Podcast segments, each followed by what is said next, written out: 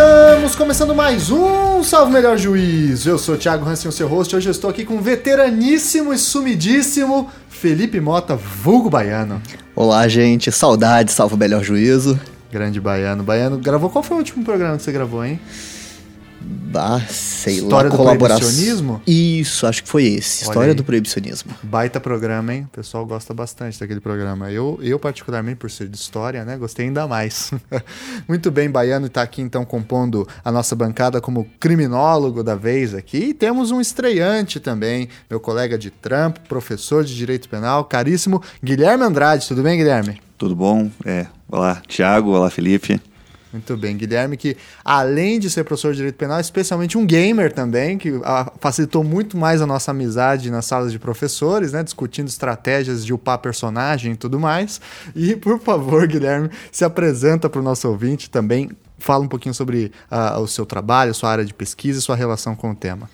Eu sou, como o Thiago falou, né, eu sou professor de Direito Penal e tenho uma predileção pelo estudo dos assuntos mais dogmáticos do direito penal, por isso que eu acho que fica a composição fica interessante, né? O Felipe trabalha com aspecto mais criminológico ou coisa do gênero, e eu trabalho mais com aspecto um pouco mais dogmático. É, então, o estudo do, né, da- das figuras do direito penal, enfim, né, da- e daí como isso pode, pode se, se apresentar aqui em relação aos tipos penais da lei de terrorismo e na- nessas propostas legislativas é, que a gente tem tramitando, seja no Senado, seja na Câmara, como que a gente, o que, né, quais os problemas que a gente pode encarar aqui. A gente tem problemas de técnica legislativa, né, problemas sérios de técnica legislativa. E acho que a gente pode tentar entender, então, aqui, para, enfim, tentar complementar né, aqui a, a, A nossa discussão. a nossa discussão, é isso aí. Muito bem. Então, hoje o tema a gente vai conversar sobre a Lei Antiterrorismo, né, uma lei lá de 2016, a número 13260, que agora aqui no final de 2018 está sendo rediscutida para aprovação de um substitutivo que quer alterar algumas questões, né? Tanto um projeto de lei do Senado, mas também outros projetos de lei da Câmara. E isso está gerando um monte de debate político também, um monte de debates de técnica legislativa e de direito penal, como o Guilherme nos apontou. Então, para entender a fundo essas questões, trouxe aqui dois especialistas do tema para escarafunchar os problemas aí das políticas criminais contra o terrorismo, tá certo? Então, antes da gente passar para nossa pauta principal, recadinho de sempre, curta a página do Salve Melhor Juízo lá no Facebook e no Instagram, siga a gente no Twitter e não deixe de contribuir com o Padrim. A partir de um real por mês você ajuda o nosso projeto. E aqui eu vou mandar um recadinho especial para a mãe de uma aluna minha. Uma aluna minha pediu, por favor, porque ela é ouvinte é, inveterada da gente, desde a época em que ela ficava cuidando das filhas, que agora é minha aluna, isso me dá uma sensação de que eu tô envelhecendo pra caceta, né? É, a senhora Otília Bojan, nossa ouvinte aí, mãe da Larissa e da Isabelle, que são grandes alunos e pediram para mandar esse salve para ela aí. Um beijo, Otília, continua ouvindo a gente, tá certo? Vamos lá então pro nosso papo. Pois então, pessoal, antes desse nosso bloco principal, a gente tem um recadinho especial aqui dos nossos parceiros da BD Const, que já estão com a gente aqui desde o programa passado, e hoje é um recado ainda mais especial, porque vamos falar de algo que nossa audiência inteira pode se beneficiar. Aqui está comigo o Flávio Pansieri e o Francisco Monteiro Rocha Júnior, vulgo Chico, né, para conversar um pouquinho com a gente sobre o novo lançamento que a Academia Brasileira de Direito Constitucional está realizando agora no finalzinho de 2018 e que promete, a partir de 2019, crescer e ficar cada vez mais interessante. Flávio, por favor, se apresenta aí para o nosso ouvinte, fala um pouquinho que novidade é essa que está trazendo para os nossos salvo melhor juizetes. Olá, Tiago. Olá, Chico. É um prazer estar aqui no programa Salvo Melhor Juízo e poder falar com vocês sobre um projeto da BD Conjo, que é um projeto de uma, de uma, que tem uma história de mais de 20 anos. A Academia Brasileira Constitucional, como diversos ouvintes devem saber, é uma instituição sem finalidade lucrativa que desenvolveu seus projetos ao longo dos anos com o objetivo de permitir é, que o constitucionalismo democrático se tornasse é, o elo fundamental de uma sociedade como a nossa, que as pessoas acreditem em igualdade material, em liberdades.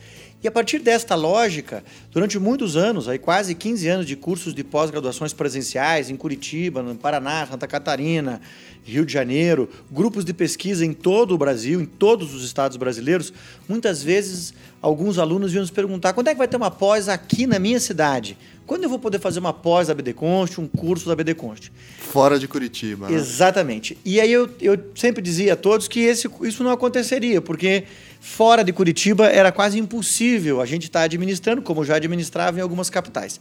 Mas isso agora vai ser uma realidade, Tiago. Nós conseguimos reunir num grande projeto em dois cursos de pós-graduação, um em Direito Constitucional e outro em Direito e Processo Penal, em Garantias do Direito do Processo Penal, dois cursos com alguns dos principais juristas do planeta. Exatamente. Eu não, eu não estou aqui falando, talvez, da boca para fora, estou afirmando a você que não há nenhum curso no mundo que reúna os juristas que nós reunimos.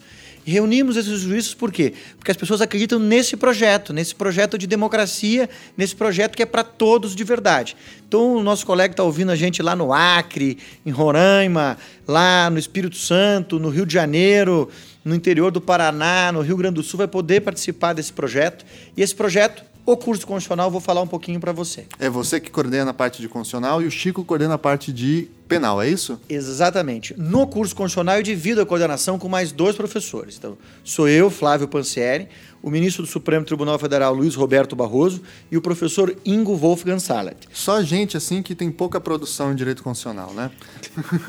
Creio eu que sejam alguns dos grandes constitucionalistas brasileiros aí é, com a minha humilde participação dentre aí os nobres colegas. Mas nós reunimos, por exemplo, no curso de constitucional, o professor Antônio Manuel Espanha. Que já gravou com a gente aí, ouvinte, você lembra aí, episódio 33, que o Antônio Espanha participou. Flávia Pelvezan, que está na Corte Interamericana de Direitos Humanos hoje. O professor, o próprio Ingo Wolfgang Sarlet.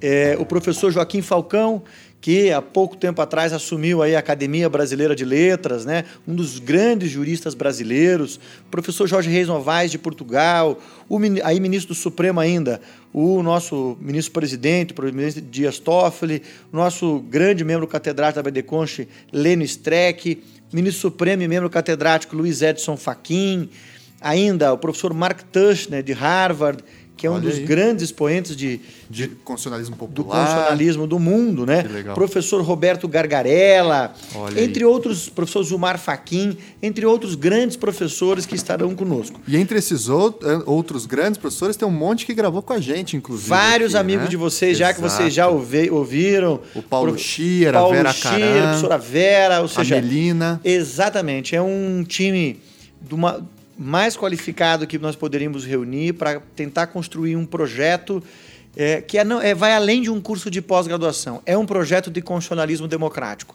Tanto na pós em constitucional, que eu expliquei para vocês, mas também na pós em Direito pelo Processo Penal, que o professor Francisco de Assis do Rego Monteiro Rocha Júnior vai falar para vocês. Um nome pequeno, né, Chico? É, acho que o Flávio tá bravo comigo, só o meu pai fala o nome inteiro quando tá bravo. Mas o curso de penal tem a mesma característica. A gente pode dizer que conseguimos reunir os grandes nomes do pensamento ocidental do direito do processo penal. É um curso é, sem paralelos. Você imaginar que vai ter aula com o Roxin, imaginar que vai Só ter isso, aula. Né? É, o maior nome né, do direito penal mundial. Você imaginar que vai ter aula com o Schunemann, com da Espanha, o Silva Sanches, o Ricardo Robles Plana.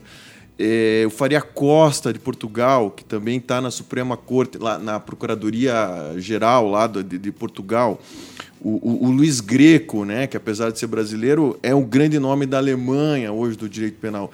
E aqui do, do Brasil, assim, o que tem de melhor também. Tem uma Flaviane Barros, tem Luiz Estelita, o Lênio, que também eh, participa do curso de penal, o Auri, o, o Alexandre Moraes da Rosa, que comigo com a Laura Leite, com o Guilherme Luquezzi, é, coordenam o curso. Então, o ministro do STJ, Rogério Schietti.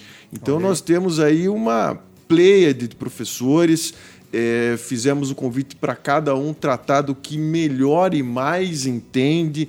Pensamos nesse curso é, é, com muito carinho né, e com muita dedicação. Foi um ano e meio estruturando esse curso para poder lançar agora e para todo mundo conseguir agora acessar e ter acesso em qualquer lugar, né? do Brasil e do Exato. mundo, né? Não, e olha que ainda vai ter participação aí de vários professores que participaram da SMJ. O Alaor, que você comentou, né, que é bem festejado, já gravou alguns programas com a gente, bem como o Luquezzi também, já veteraníssimo do nosso Sim. podcast, né? O Rodrigo Chemin, que gravou sobre as mãos limpas, um dos episódios que o pessoal mais gosta, mais festejado. Então, todo esse pessoal vai estar aí é, distribuindo seus saberes com o que há de melhor em teoria, o melhor também na prática, para contribuir com a formação de um constitucionalismo democrático né, e de uma cidadania que o Brasil sempre precisa buscar e lutar e lutar. Muito bem, mas aí vem a parte complicada também, que eu quero saber o seguinte. Como é que funciona? Quais são os valores? Porque a impressão que dá é que com esses nomes vai ser no mínimo 5 mil reais por mês. Então, do que que cê- do- como é que vocês estruturaram isso e como é que vocês querem popularizar esse tipo de coisa? Tiago, a ideia é exatamente permitir que todos participem. Então, para você poder fazer sua inscrição, você vai lá no site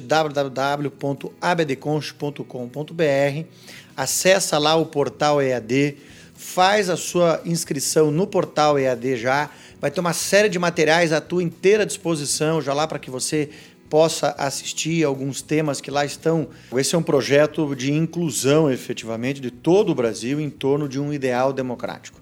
E para isso nós pensamos num curso que tivesse um custo razoável para todos. Este curso, sem nenhum desconto, vai ficar em 18 parcelas de R$ 376,11 só. Só 376 reais? Só 376 reais.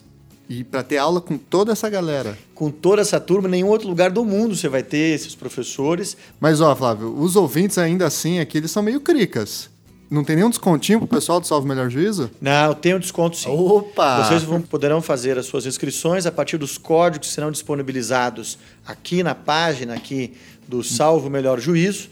E quem fizer a inscrição com esses códigos eh, terão um, no- um desconto e o valor da parcela fica por R$ 330,94. Ou seja, 330 reais para ter aula com Mark Tushnet, Antônio Espanha, isso na parte de constitucional, né? Sim. E com Gargarela, com toda essa Zé turma. Afonso da Silva, a turma toda. Nossa. E para ter aula também com todo o pessoal de direito penal por 330 pila, é isso mesmo? Exatamente, essa foi a condição especial que a gente conseguiu fazer até para né, privilegiar os ouvintes do podcast Salvo o Melhor Juízo e para também divulgar o máximo possível esse nosso trabalho. Né? O objetivo é exatamente esse que o Flávio trouxe. Vamos é, levar para o máximo de pessoas possível e para isso tentamos fazer o preço mais acessível possível também. Muito bem. Então, ouvintes, os cupons de desconto para os ouvintes Salvo Melhor Juízo estão aí no post, dá uma olhadinha. Entra lá no site www.abdconst.com.br, dá uma olhadinha na pós-EAD, confere os professores, confere as disciplinas, os prazos, etc. Insere lá o seu desconto e tem aula com essa galera por 330 reais por parcela. É muito barato.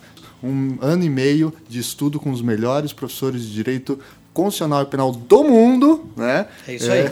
com um preço bastante acessível. Muito bem. Queria agradecer imensamente o Flávio e o Chico. Se quiserem dar um recado final para os nossos ouvintes. É isso aí. Obrigado, Thiago. É um prazer estar nesse podcast conhecido nacionalmente, um grande podcast jurídico da atualidade.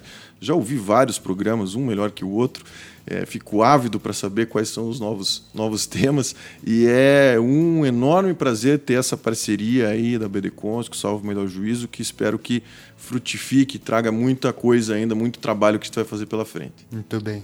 É isso, Thiago. Obrigado pela oportunidade. Parabéns pelo teu trabalho, pelo Salve Melhor Juízo. É um elemento de formação e informação para toda a sociedade brasileira, não apenas para aqueles do mundo jurídico, mas também para aqueles que estão fora do mundo jurídico e querem se informar e aprender um pouco sobre esse espaço em que nós vivemos. E você tem feito um trabalho maravilhoso em prol da cidadania. Obrigado, Agradeço. obrigado pela sua oportunidade e parabéns por esse trabalho que você tão bem conduz. Muito obrigado, Flávio. Chico, então agora vamos lá para o nosso programa.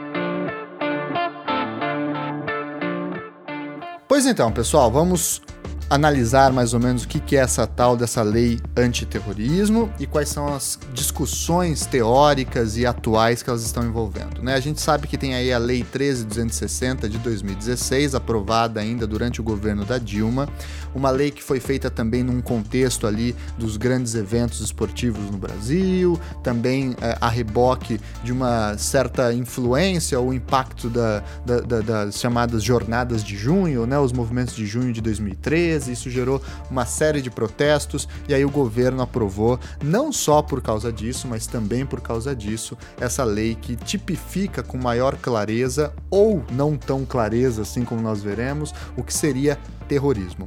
Então, para começar essa discussão, a gente sempre aqui ressalva a questão das palavras, a, importante, a importância dos termos jurídicos, técnicos. Vamos começar com essa questão, que é o que é um terrorista e o que é um terrorismo. E associado a isso, qual é a diferença de um terrorista para um criminoso e de um ato de terrorismo para um crime comum? Quais são as diferenças dessas categorias? Tiago, tentar responder a essa pergunta. Ó, não começa não, hein, Felipe? Eu quero resposta, hein? Você me conhece, já sabe o que, que tá por vir. Se você conseguir a resposta para essas perguntas, você tem a resposta de um milhão de dólares. A definição sobre o que é terrorismo ou terrorista, ela é tão antiga e tão tantas vezes ressignificadas na história que isso vai fazer referência a qualquer tipo de delito que tente uh, desfigurar a comunidade. Eu vou utilizar a comunidade aqui sem nenhum tipo de, de precisão uh, terminológica. Pode ser uma nação, pode ser uma um nação, um grupo social, ou é sempre uma espécie de comunidade, um grupo minimamente articulado que tenha uma identidade e queira se perpetuar.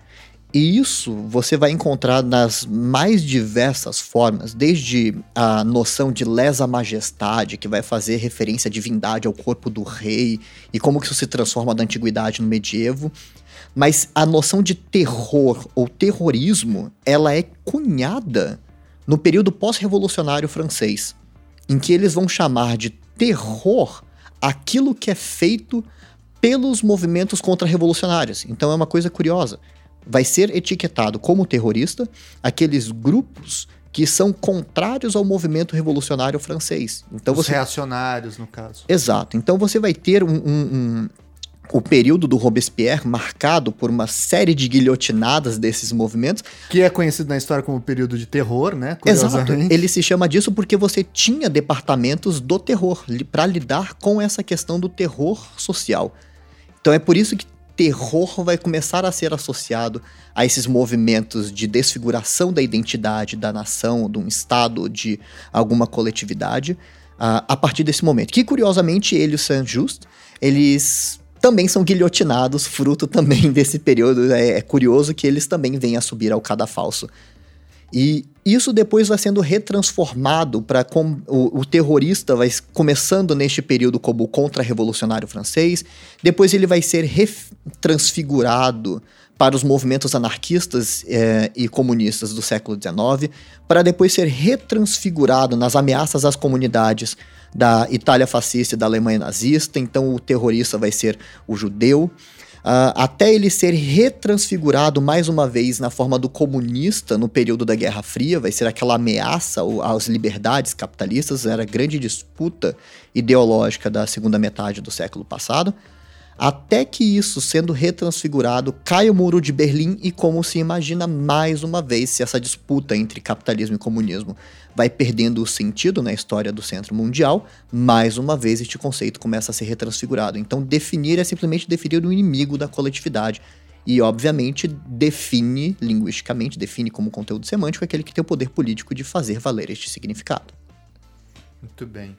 E, mas dentro da, da dogmática, dentro da teoria do direito penal, Guilherme, como que a gente diferenciaria ainda assim o terrorista de um criminoso? Ou, por exemplo, o terrorista é só uma espécie do gênero criminoso? Como é que é? é eu acho que tem uma, uma só, né, pegando o gancho com o que o Felipe acabou de falar, uma questão interessante é que, ah, bom, até 2016 a gente não tinha uma lei que falasse especificamente sobre terrorismo no Brasil. Mas a Constituição desde 88 fala, né, da, de, do terrorismo como um crime que tem um tratamento um pouco mais específico, enfim, insuscetível de alguns benefícios penais. Mas, apesar de em 88 a lei fala, a Constituição falar em terrorismo, só em 2016 a gente tem uma lei que fala em terrorismo. E por muito tempo, né, houve, e acho que ainda a gente ainda tem essa discussão, de que até 2016 muita gente entendia que determinados dispositivos da Lei de Segurança Nacional de 83 seriam é, os tais crimes de terrorismo a que a Constituição se referia. E daí, justamente nessa lógica que o Felipe colocou, né, é, porque a Lei de Segurança Nacional é a lei dos crimes contra a, própria existência do Estado, ou contra a soberania nacional, contra o regime. Bom, apesar dos pesares que, que, que a lei dizia lá, o regime representativo e democrático vigente em 1983, então, o, o, terrorismo realmente parece que se apresenta de algum modo contra, é, sendo né, o atentado contra um regime vigente. Né? E uma outra coisa interessante aqui é a gente pensar numa outra coisa que eu acho que é importante, que, e talvez seja um pouco semântica ou não, mas que o direito, pelo menos, ele não se preocupa, o direito penal brasileiro não se preocupa em definir o terrorista, ao passo que ele se preocupa em definir o terrorismo né? É justamente naquela lógica de que né, não existem pessoas que são intrinsecamente criminosas ou terroristas ou coisa do gênero, mas pessoas que praticam atos específicos, e daí a própria, a própria, a própria lógica do surgimento da, da lei em 2016 para definir o ato, o ato de terrorismo. É, mas na tua pergunta, se existe uma diferença entre o crime de terrorismo e o crime comum, na verdade, é, essa, essa pergunta remete a uma outra pergunta que é uma referência que aparece na legislação algumas vezes da diferença entre crimes, vamos chamar de crimes comuns, e, e, os chamados crimes políticos, que também ninguém sabe muito bem o que é o crime político, e que tem um tratamento diferente, mas que curiosamente é um tratamento mais brando que o do crime comum. Né? O, o autor do crime político ele, ele, ele, ele, ele sofre menos, digamos assim, consequências que o autor do crime comum. Por exemplo, o sujeito condenado por crime político, essa condenação não gera reincidência se ele cometer um outro crime depois. O crime político não, né, não é capaz de sujeitar o sujeito à extradição, é, que só valeria para o crime comum. Então, da forma com que o, o terrorismo vem pelo menos positivado para a gente, é, na 13260, parece que o terrorismo é um crime, ao que tudo indica, um crime comum e não propriamente um crime político. É, até porque, gente sequer sabe direito o que seria o tal do crime político. É, então me parece que a, a única diferença realmente de tratamento é salvo as questões muito específicas da lei, como a possibilidade de punição de atos preparatórios e outras figuras, são aquelas ressalvas da Constituição, né? Deve ser insuscetível de anistia, graça, indulto, é, ser, e ser um delito inafiançável. Mas é, na perspectiva da lei mesmo, me parece que não há uma diferença entre o crime de terrorismo e crime comum. Uhum. Me parece que o terrorismo é um crime comum nesse, nesse sentido. E aí é uma doideira porque é, é, é aquela questão, né? A diferença entre um protestante, alguém que faz um protesto, né? E, e um, uma pessoa que está cometendo um crime, a depender do resultado da ação, cai nisso, né? Ou é um crime político, ou é um crime comum, ou é um terrorismo, etc. Então a gente tem uma zona aí, um breu de definições possíveis, né? E não sabe exatamente o que é, né? A própria definição do crime político, ela é curiosamente ressignificada também ao longo da história. Porque a, a, nossa lei de segurança nacional, que hoje é a lei do período da redemocratização, mas ela sofreu sucessivas reedições, ela tem uma versão varguista, ela tem uma versão do início da ditadura e depois ela ganha essa versão final do, do final do, do período da, da ditadura militar. No período da ditadura militar, era muito claro quem que era o terrorista. Eram os movimentos que poderiam colocar em risco essa comunidade e quem define é quem tem o poder para tal.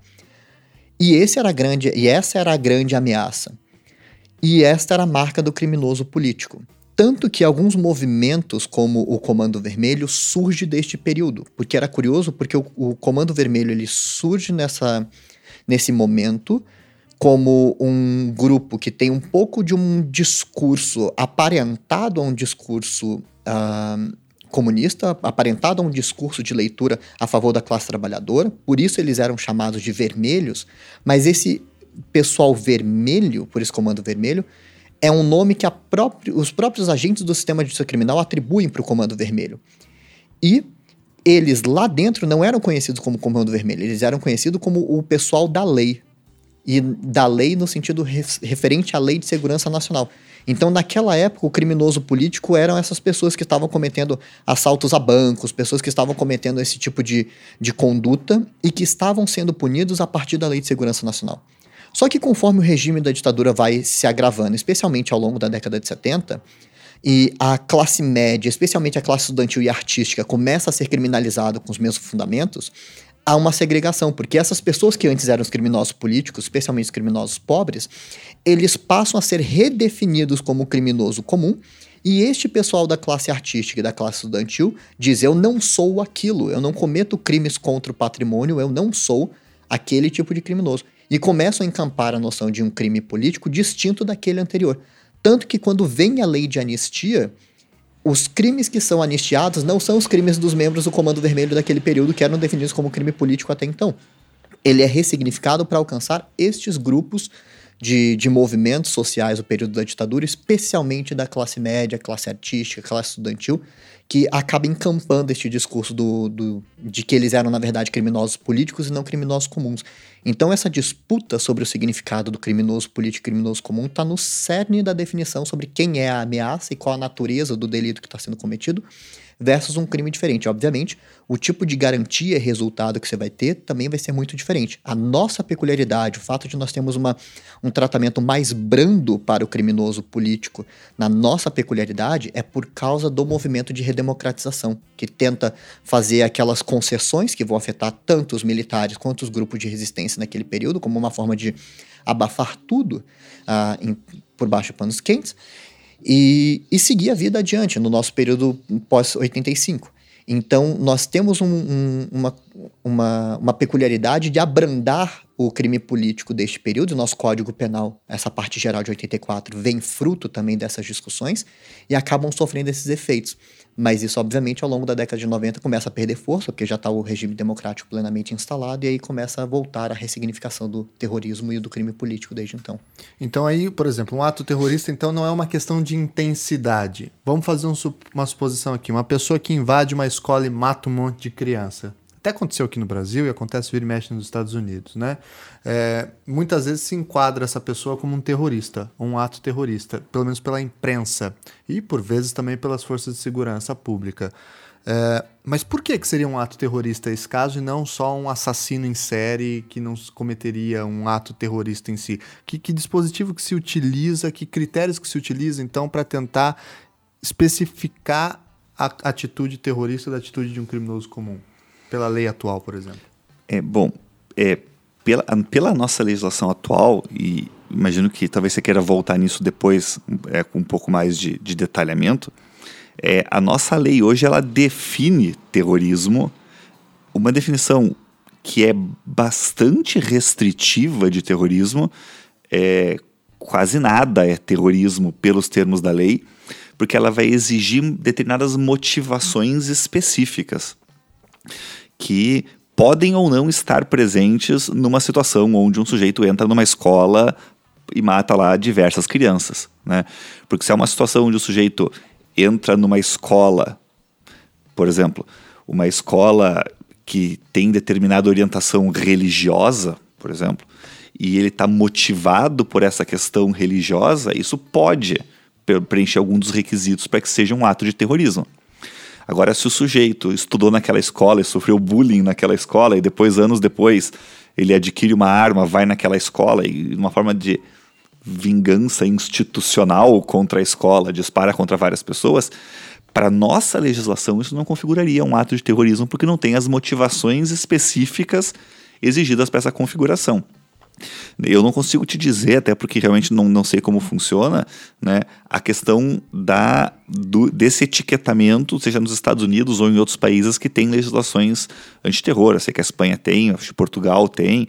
É, Mas para a gente, né, o artigo 2 é, da, da nossa lei de antiterror, ele define, né, ele começa lá, o terrorismo consiste, etc. Né? Então, e daí a gente tem então uma, uma, uma, uma, imposição de pelo menos três coisas, três requisitos diferentes para que um ato se configure no Brasil hoje. Tem que somar os três. Tem que somar os três, eles são cumulativos, né?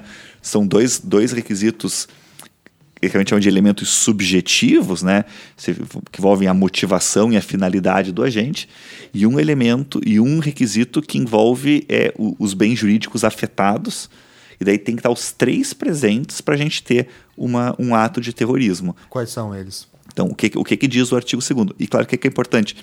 Evidente que o, os artigos posteriores da lei como são normas específicas, eles podem flexibilizar ou, de algum modo, para crimes específicos, fazer exigências diferentes, né, por uma lógica de especialidade. Mas, pela regra geral, o terrorismo precisa, primeiro, de uma motivação específica. Né? O crime tem que ser praticado por razões de xenofobia, discriminação ou preconceito de raça, cor, etnia e religião. Então, uma dessas motivações, um dos projetos lá em trâmite na Câmara amplia isso aqui para abranger a motivação política, mas já que da forma que a lei está hoje não abrange. Além disso, ele tem que ser cometido com uma finalidade específica, que é a finalidade de provocar terror social ou generalizado. Então tem que ter uma, a intenção de provocar terror. O que é uma coisa assim, a gente até consegue imaginar um, cenas em que há terror social, mas é muito difícil de definir tecnicamente qual é a diferença entre, sei lá, uma bagunça e um terror social. Porque eu fico imaginando que se uma pessoa invade uma escola e mata um monte de gente, eu chamaria isso de terror social. Né? Mas aí tem que ter aqueles outros critérios anteriores também. Né? E não basta ele causar terror social, ele tem que agir com a finalidade de provocar terror social. Ah, o objetivo principal. Então dele. ele tem um objetivo de causar terror. Né? Então, se o sujeito pratica um ato com outro objetivo qualquer, vamos imaginar o sujeito, por uma briga familiar, vai lá e massacra 10 membros da família. Isso talvez cause uma baita de uma comoção social. É, mas a finalidade dele não parece ser a de causar terror social. Isso não é terrorismo. Mas se vingar, então, daquela. Exatamente, né? Tá. Não seria. E o terceiro requisito, daí é um requisito já pensando nos bens jurídicos protegidos, que é expondo a perigo pessoa, patrimônio, a paz pública ou a incolumidade pública. E claro que daí o, o, grande buraco aqui fica no expondo a perigo a paz pública, porque primeiro que já é o mais difícil de definir, né? E, e segundo que se a gente entender paz pública como sentimento de segurança, é, parece que daí todo ato que causa terror social expõe a perigo a paz pública. Então, qualquer esse... crime, qualquer não, né? Todo crime tem a violência, alguma coisa assim, é um seria passível nesse É, é que daí a única é, é, que parece que a paz pública ela tem que atingir coletivamente, né? É, no sentido de causar um abalo ao sentimento de segurança e de pacificidade coletivo, né? Que, é, que, é, que parece que se confunde aqui com a ideia de terror social, né? O terror generalizado. É, mas você tem daí então esse terceiro requisito, né, que ele tem que expor a perigo pessoa, né, seja vida, integridade física, patrimônio, público ou privado, a paz pública ou a incolumidade pública. Daí juntando essas três coisas, você teria um ato de terrorismo hoje no Brasil. Muito bem. Bom, é, para a gente voltar um pouquinho então e entender como é que vem essa lei, a 13260 de 2016, o Baiano já falou para a gente sobre as várias modificações que o termo terrorista né, vem adotando na história, e a gente pode mais ou menos entender que a, a última grande modificação, ou uma das últimas grandes modificações desse termo, se dá com os famosos atentados do 11 de setembro. Né? É, um pouco antes a gente vai ter uma Convenção Internacional de Supressão de Atentados Terroristas com Bombas, de 1997, mas em 2001, a gente, 2001 para 2002, a gente vai ter dois grandes é, eventos, duas grandes mudanças nesse sentido. A, a, uma delas é a Convenção Interamericana contra o Terrorismo, a chamada Convenção de Barbados, que é de 2002 e vai entrar em vigor no Brasil em 2005, e especialmente uma referência, o que virou uma referência para o mundo todo, no mal ou no bom sentido, né? É, mas de resposta estatal ao terrorismo, que é a figura do Patriot Act nos Estados Unidos, logo após o 11 de setembro. Vamos falar um pouquinho então desse processo de, de, de formação, o que, que era esse mundo no início dos anos 2000 ali e, e como que se dá a formação dessa nova ideia de antiterrorismo. E aí eu queria entender primeiro o Patriot Act. O que foi o Patriot Act? Para a gente entender o Patriot Act, a gente tem que, na verdade, voltar para as análises que eles fazem internacionalmente nos periódicos, especialmente publicados em língua inglesa, sobre a ressignificação do terrorismo.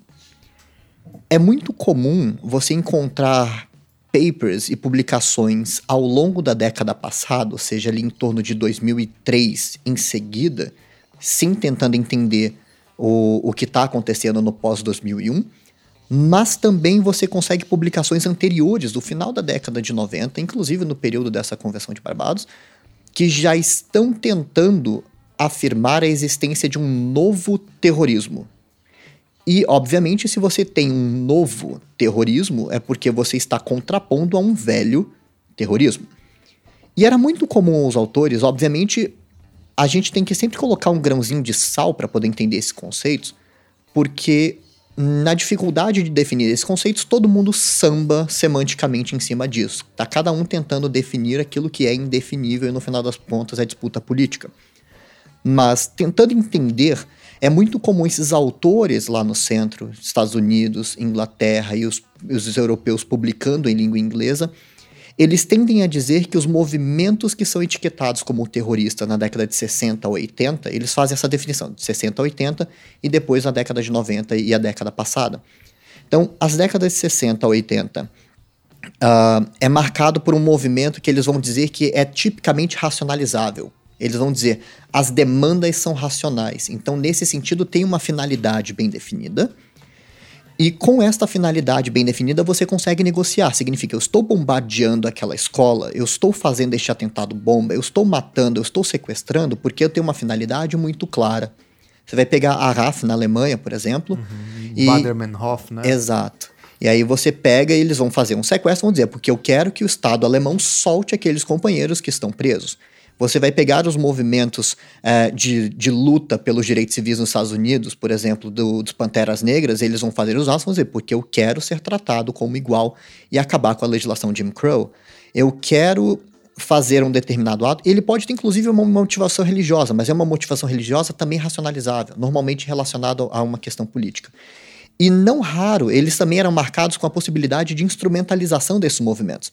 Então, às vezes, você tinha um conflito político numa região do globo, imagine um Afeganistão, um Iraque, você vem com um Estado, ou União Soviética, ou Estados Unidos, tentando encampar o avanço político nessa região, financia um grupo que lhe é favorável contra um grupo que lhe é desfavorável, deixa o couro comer e não precisa assumir a responsabilidade na comunidade internacional pelos resultados nessa região. Então, isso é muito comum nesse período, essa racionalização, a possibilidade de instrumentalizar e a finalidade muito bem declarada. Ou seja, eles vão normalmente dizer as finalidades, ainda que uh, próximas a uma ou outra religião, elas são seculares. E aí, eles tentando entender o movimento da década de 90 e pós-2001, eles vão dizer que este novo terrorismo ele é marcado por uma ausência de racionalidade secular. Ele não é você não coloca na mesma mesa para negociar. A questão é, não é negociável os princípios e valores que estão. Ou você aniquila a oposição completamente, ou você morre tentando fazer isso. Não existe é, compromise, que eles chamam. Não existe uma, uma forma de acordo, não existe composição desses valores. Ou é 8 ou é 80. Assim como existe uma fragmentação da atuação. Eles vão inclusive chamar isso de movimentos pós-modernos. Tem cheirinho de Europa e Estados Unidos esse tipo de reflexão. Então, vamos chamar de uma movimentação pós-moderna, em que exatamente porque os estados não podem mais capitalizar em cima desses movimentos, você não tem treinamentos e financiamentos estatais desse, desses movimentos. Então é muito comum você ter movimentos amadores, e não raro, que é o grande medo do Patriot Act, que são os que eles chamam de lone wolves, os lobos solitários, que atuam uh, de forma isolada, ainda que seguindo determinados valores de um ou outro grupo, mas essa pessoa isolada consegue uh, causar medo ou terror, que é como se o vizinho pudesse ser um terrorista, naquele sentido que você não tem mais um grupo articulado, você tem a capacidade de gerar medo de qualquer pessoa, grupos ou indivíduos, uh, e você não consegue racionalizar isso, então ele é cada vez menos compreendido porque a pauta não é racionalizável. Então, eles vão tentar definir isso como um novo terrorismo. E você consegue ver já na década de 90 alguns movimentos nesse sentido que vão anteceder ainda 2001. 2001 é só um caso extremamente icônico, mas na década de 90 esses autores já situam dois eventos, que é o bombardeio do do World Trade Center, que eles tiveram um, um atentado bomba na década de 90. No, estacionamento, né? Isso, exatamente. Não chega a derrubar as torres, mas tem um atentado bomba no, no World Trade Center. E o evento em Tóquio de utilizar gás sarin como forma no metrô de Tóquio também, com o objetivo de gerar esse tipo de movimento. E eles sempre vão fazer associação do terrorista ao terrorista que está pautado por um norte religioso, hiperconservador religioso. Então é extremamente comum fazer esse tipo de associação, e obviamente, conforme o tempo vai passando, isso vai sendo associado cada vez mais a grupos muçulmanos, o que, pelo amor do que é mais sagrado, islamismo não é uma religião que prega esse tipo de violência. Isso é algo construído ao longo do tempo e que tempos uh, vão passando e esses movimentos vão assumindo esse caráter que hoje tendo na comunidade internacional a marca do Estado Islâmico sendo o principal.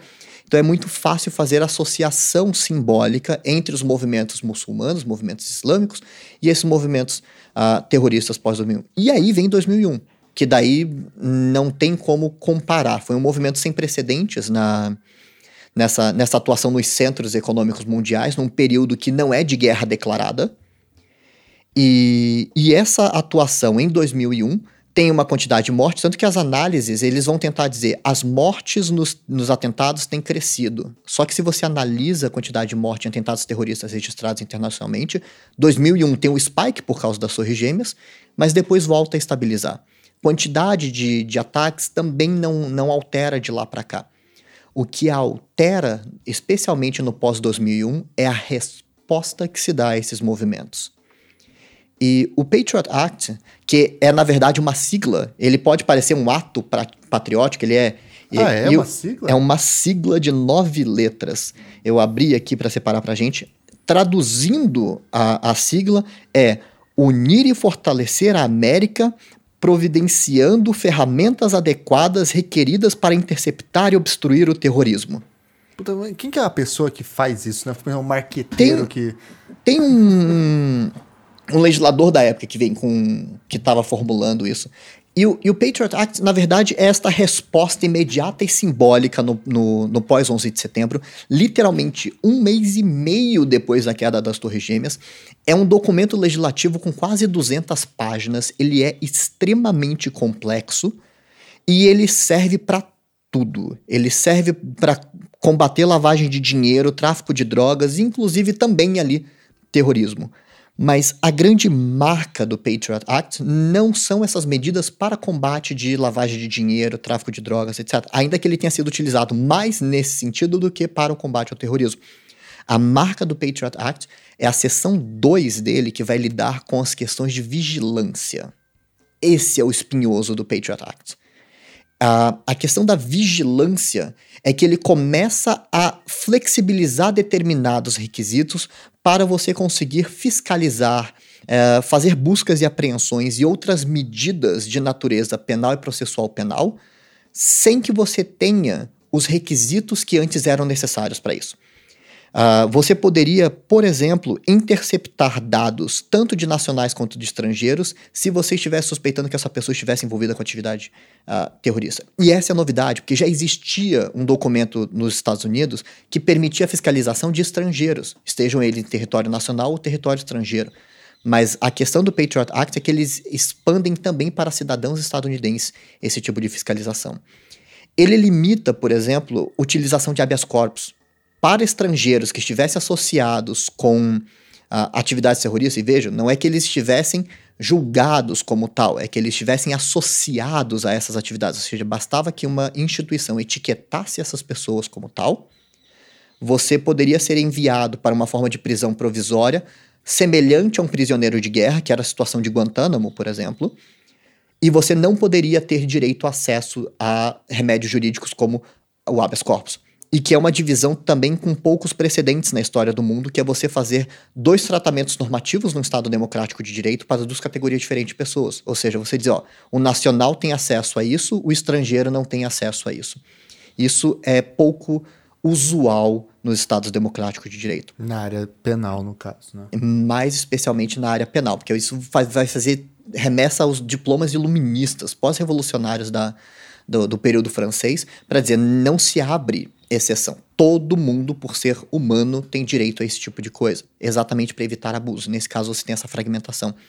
Aquilo que foi depois conhecido como o escândalo da, da NSA, de fazer fiscalização de pessoas nacionais e estrangeiras a partir de dados fornecidos por empresas telefônicas, que o Edward Snowden vai jogar a, a merda no ventilador, é, ele é potencializado por causa do Patriot Act. Existem algumas hipóteses de que desde 2000 esse tipo de coisa já estava fazendo, mas a questão é, o Patriot Act legitima essa ação uh, formalmente, o que é novidade. As pessoas ficaram de cabelo em pé, mas a questão é o Patriot Act autorizava isso. Eles obrigavam que as agências de telefone e internet guardassem os dados da, das pessoas por um determinado período e que isso estivesse disponível para uma base de dados da Agência Nacional de Segurança, a NSA.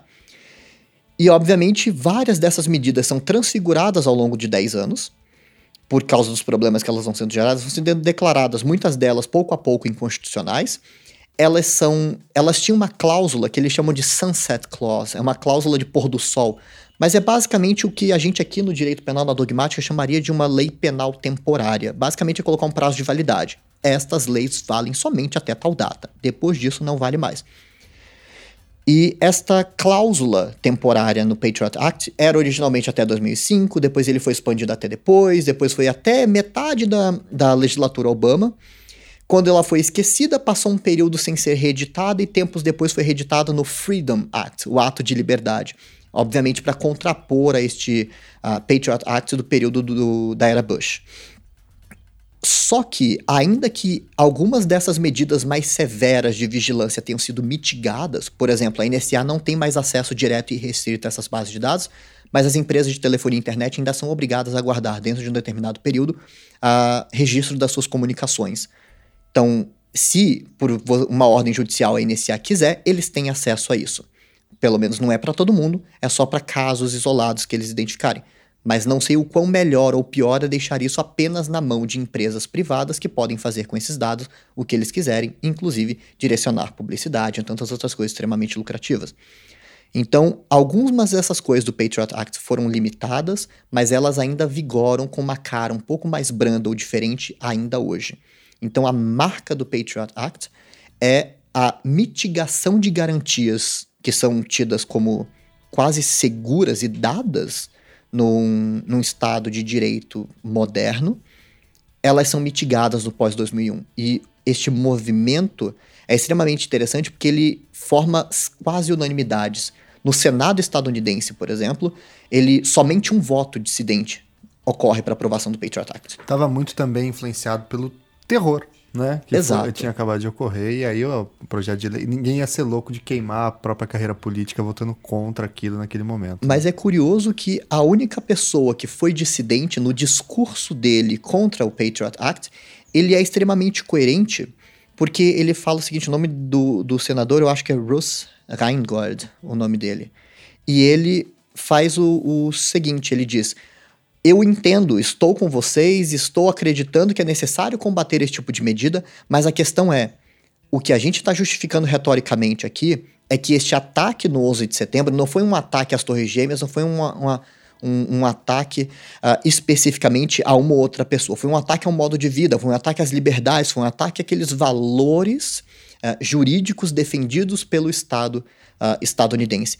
E esta e ao fazer o Patriot Act, especialmente com, esse, com a seção 2 ali, ele vai dizer: os terroristas não tiveram a mesma capacidade de destruir as garantias que nós mesmos tivemos. Ou seja, nós, com a, guisa, a, com a, a vontade de defender essas garantias, matamos sem dar um tiro sequer todas as garantias que os terroristas queriam acabar. Então, nós fomos mais eficientes em fazer aquilo que os terroristas fizeram.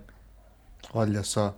Critiquento ele, hein? E Guilherme, fala uma outra coisa para mim. É, qual é a relação desse processo de a diminuição das garantias e esse processo também de eh, combate ao terrorismo, a esse novo terrorismo, com a OCDE. A OCDE também teria atuado para tentar aprovar certas normas normativas dessa organização para combater o terrorismo, não é isso? É.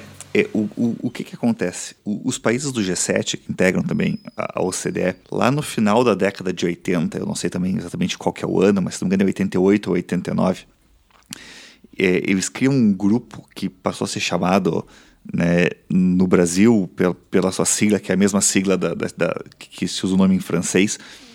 Tem gente que chama de GAFI ou de GAFIA, G-A-F-I. No Brasil a gente chama de Grupo de Atuação Financeira. Em inglês é FATF, Financial Action Task Force.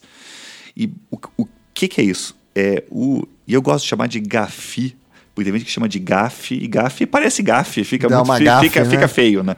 É, então, é, o, o GAFI é um, é um órgão criado, é um grupo, na verdade, né? É, criado lá por alguns países. No começo são, se não me engano, 9 ou 10 ou 11 países, hoje são, se não me engano, 35 ou 37 países que fazem parte. É, e basicamente a ideia deles, lá em, em, em 88, 89, era de criar mecanismos voltados à prevenção e à repressão da lavagem de dinheiro. Então, existia um, toda uma preocupação, sobretudo dos países europeus e dos Estados Unidos, da existência de, de paraísos fiscais, enfim, economias que eram usadas para lavagem de dinheiro e que você não conseguia informações bancárias, que não cooperavam com investigações é, é, né, enfim, de crimes, enfim.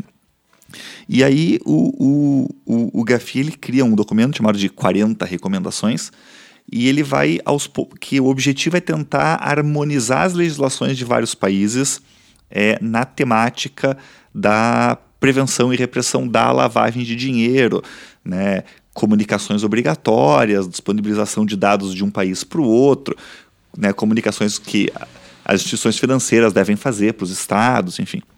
É, e daí, logo depois do atentado de 11 de setembro de 2001, mas logo depois mesmo, isso é acho que ainda em setembro ou outubro de 2001, ali então também 45, 60 dias depois, é, o, o GAFI edita um outro documento que são chamadas de nove recomendações especiais, é, que são agora aliados às primeiras 40, né, passam a chamar de 40 mais 9, são nove recomendações, de novo, para harmonização do, das, da legislação de vários países, mas voltado à lavagem de dinheiro e à movimentação do dinheiro envolvendo o financiamento de atividades terroristas. Então, o que esses países vão fazer é tentar criar critérios ou parâmetros de harmonização para possibilitar é, a, a, a, prevenção e a repressão do financiamento ao terrorismo e da lavagem de dinheiro de outros crimes que vem a ser depois é, direcionado ao financiamento do terrorismo. Na verdade, a, gran a grande questão envolvida é uma questão de cooperação jurídica internacional, é, envolvendo um, um dos parâmetros, talvez um dos principais parâmetros da cooperação internacional em matéria penal, que é o parâmetro da dupla incriminação.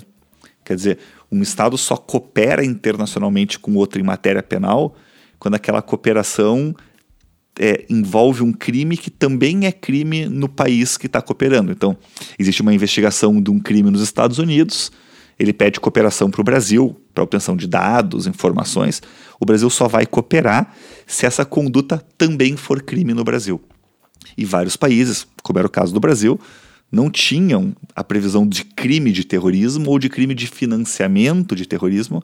E como a lavagem de dinheiro pressupõe sempre um crime antecedente, eu não poderia ter lavagem de dinheiro de crime de terrorismo no Brasil, como figura jurídica, porque se não tem crime de terrorismo, não tem lavagem de dinheiro. Então eu preciso criminalizar o terrorismo para que a lavagem desse dinheiro seja lavagem de dinheiro no Brasil e eu possa ter tanto a cooperação internacional quanto né, na, na própria questão de informações, quanto no congelamento, bloqueio de valores.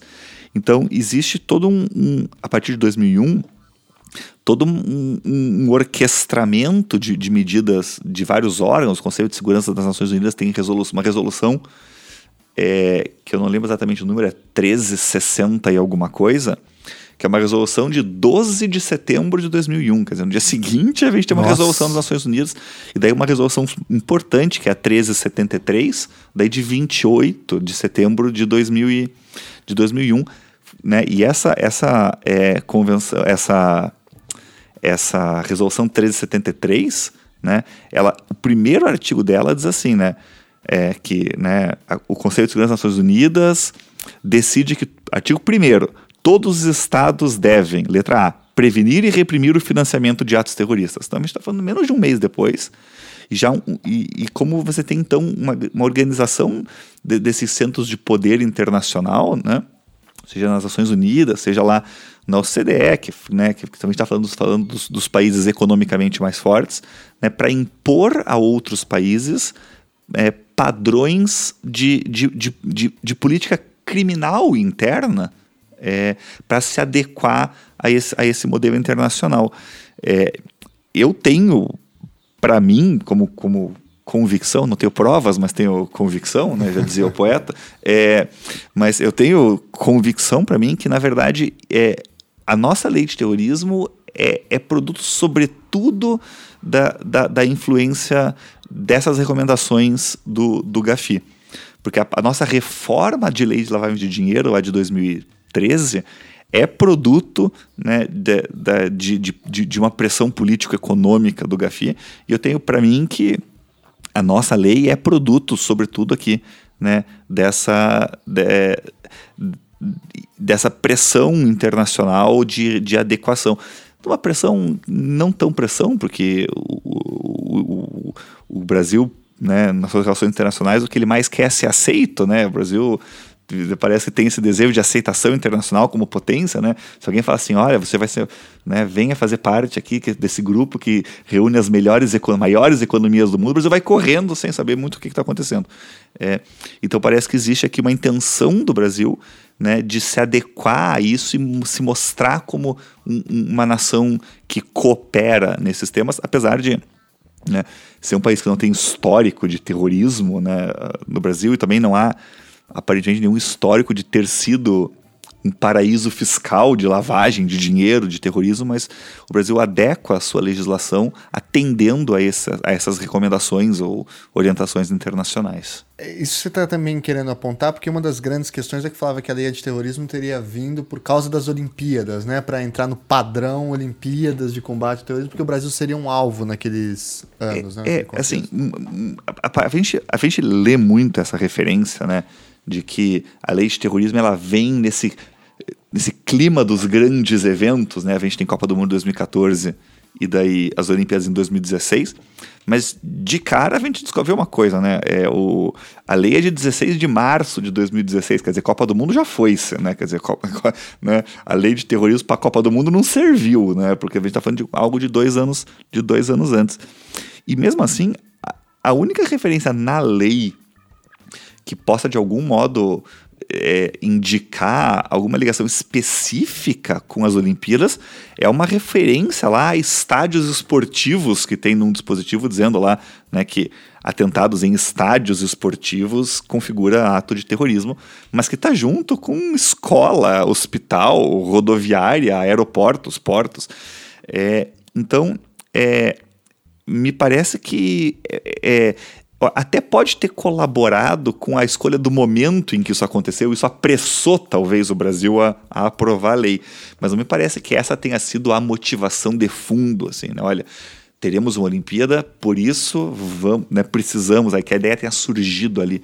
Me parece que pode ter sido contingencial, mas não, não determinante, eu acredito.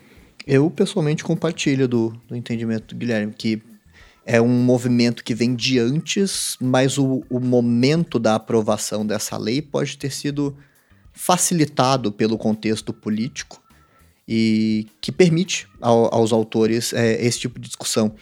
Tanto que é curioso, porque a discussão sobre a criminalização do terrorismo ela já vem aqui no Brasil de alguns anos antes com um projeto de código penal que está travado hoje. Eles tinham um contexto, obviamente, para correr com isso até um determinado tempo atrás, mas como passou o tempo, perdeu essa força e lá na, nesse projeto de código penal, de, de autoria curiosa do José Sarney, a, a proposição está lá no proje, o projeto de lei do Senado como autoria dele, o, e este projeto de código penal ele faz um movimento que é curioso historicamente, porque nós temos ao longo da história a especialização de diplomas penais criminalizando determinadas condutas, e este código recentraliza isso. Então, nesse código tem previsão de delito de trânsito, tráfico de drogas, etc., dentre eles o terrorismo.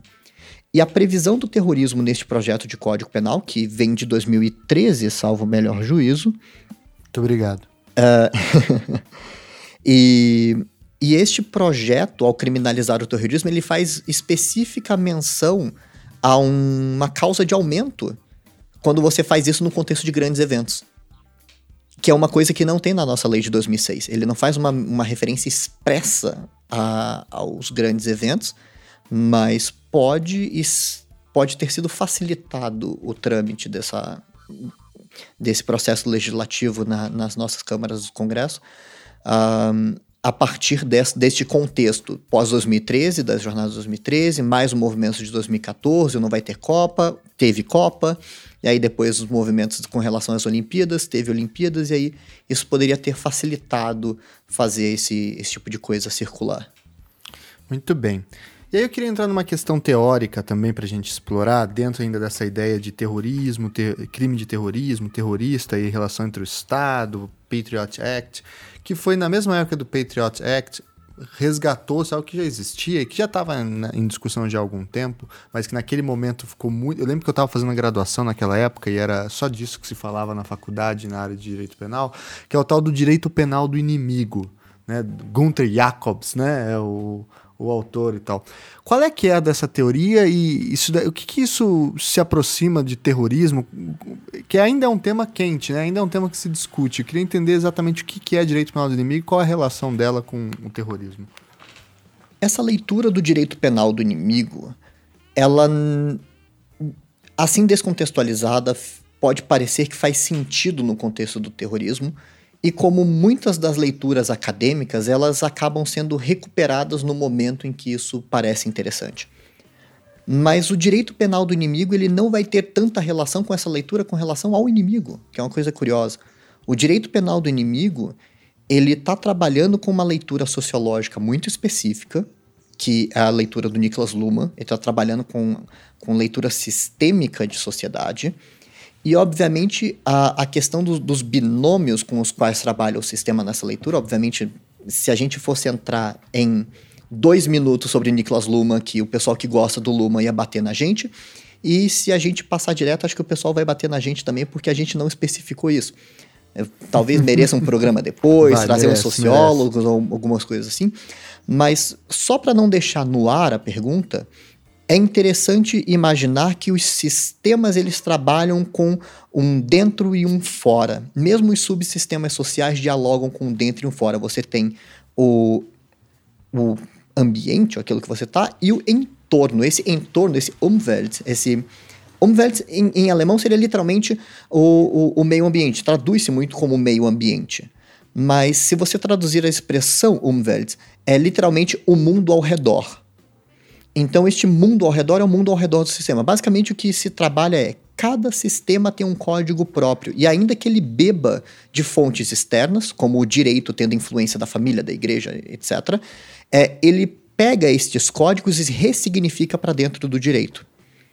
E o direito penal do inimigo está trabalhando com essa noção dentro-fora, amigo-inimigo, que vai remeter desde a leitura do, do Carl Schmitt para para ler o inimigo da comunidade, que não é necessariamente o inimigo uh, externo no sentido de internacional, mas é o inimigo externo que é aquele que se coloca para fora dos valores sociais. Então, basicamente, na disputa dentro e fora, amigo e inimigo, você não pode reduzir o outro ao código de dentro do sistema.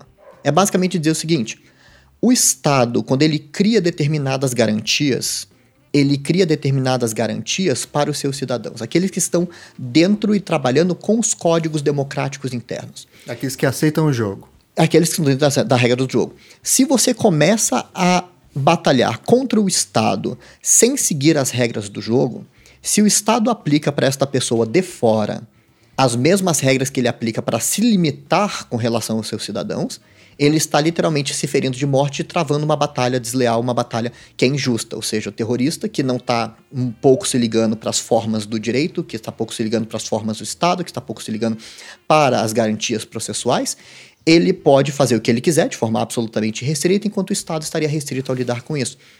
Então, para você lidar com este código, você não pode ler com a leitura dos códigos internos. Então, você consegue justificar a criação de uma categoria de pessoas ou de atos ou de ações uh, que possam sofrer limitações de garantias que a gente tem como fundamental e você justifica isso a partir de uma postura filosoficamente refinada.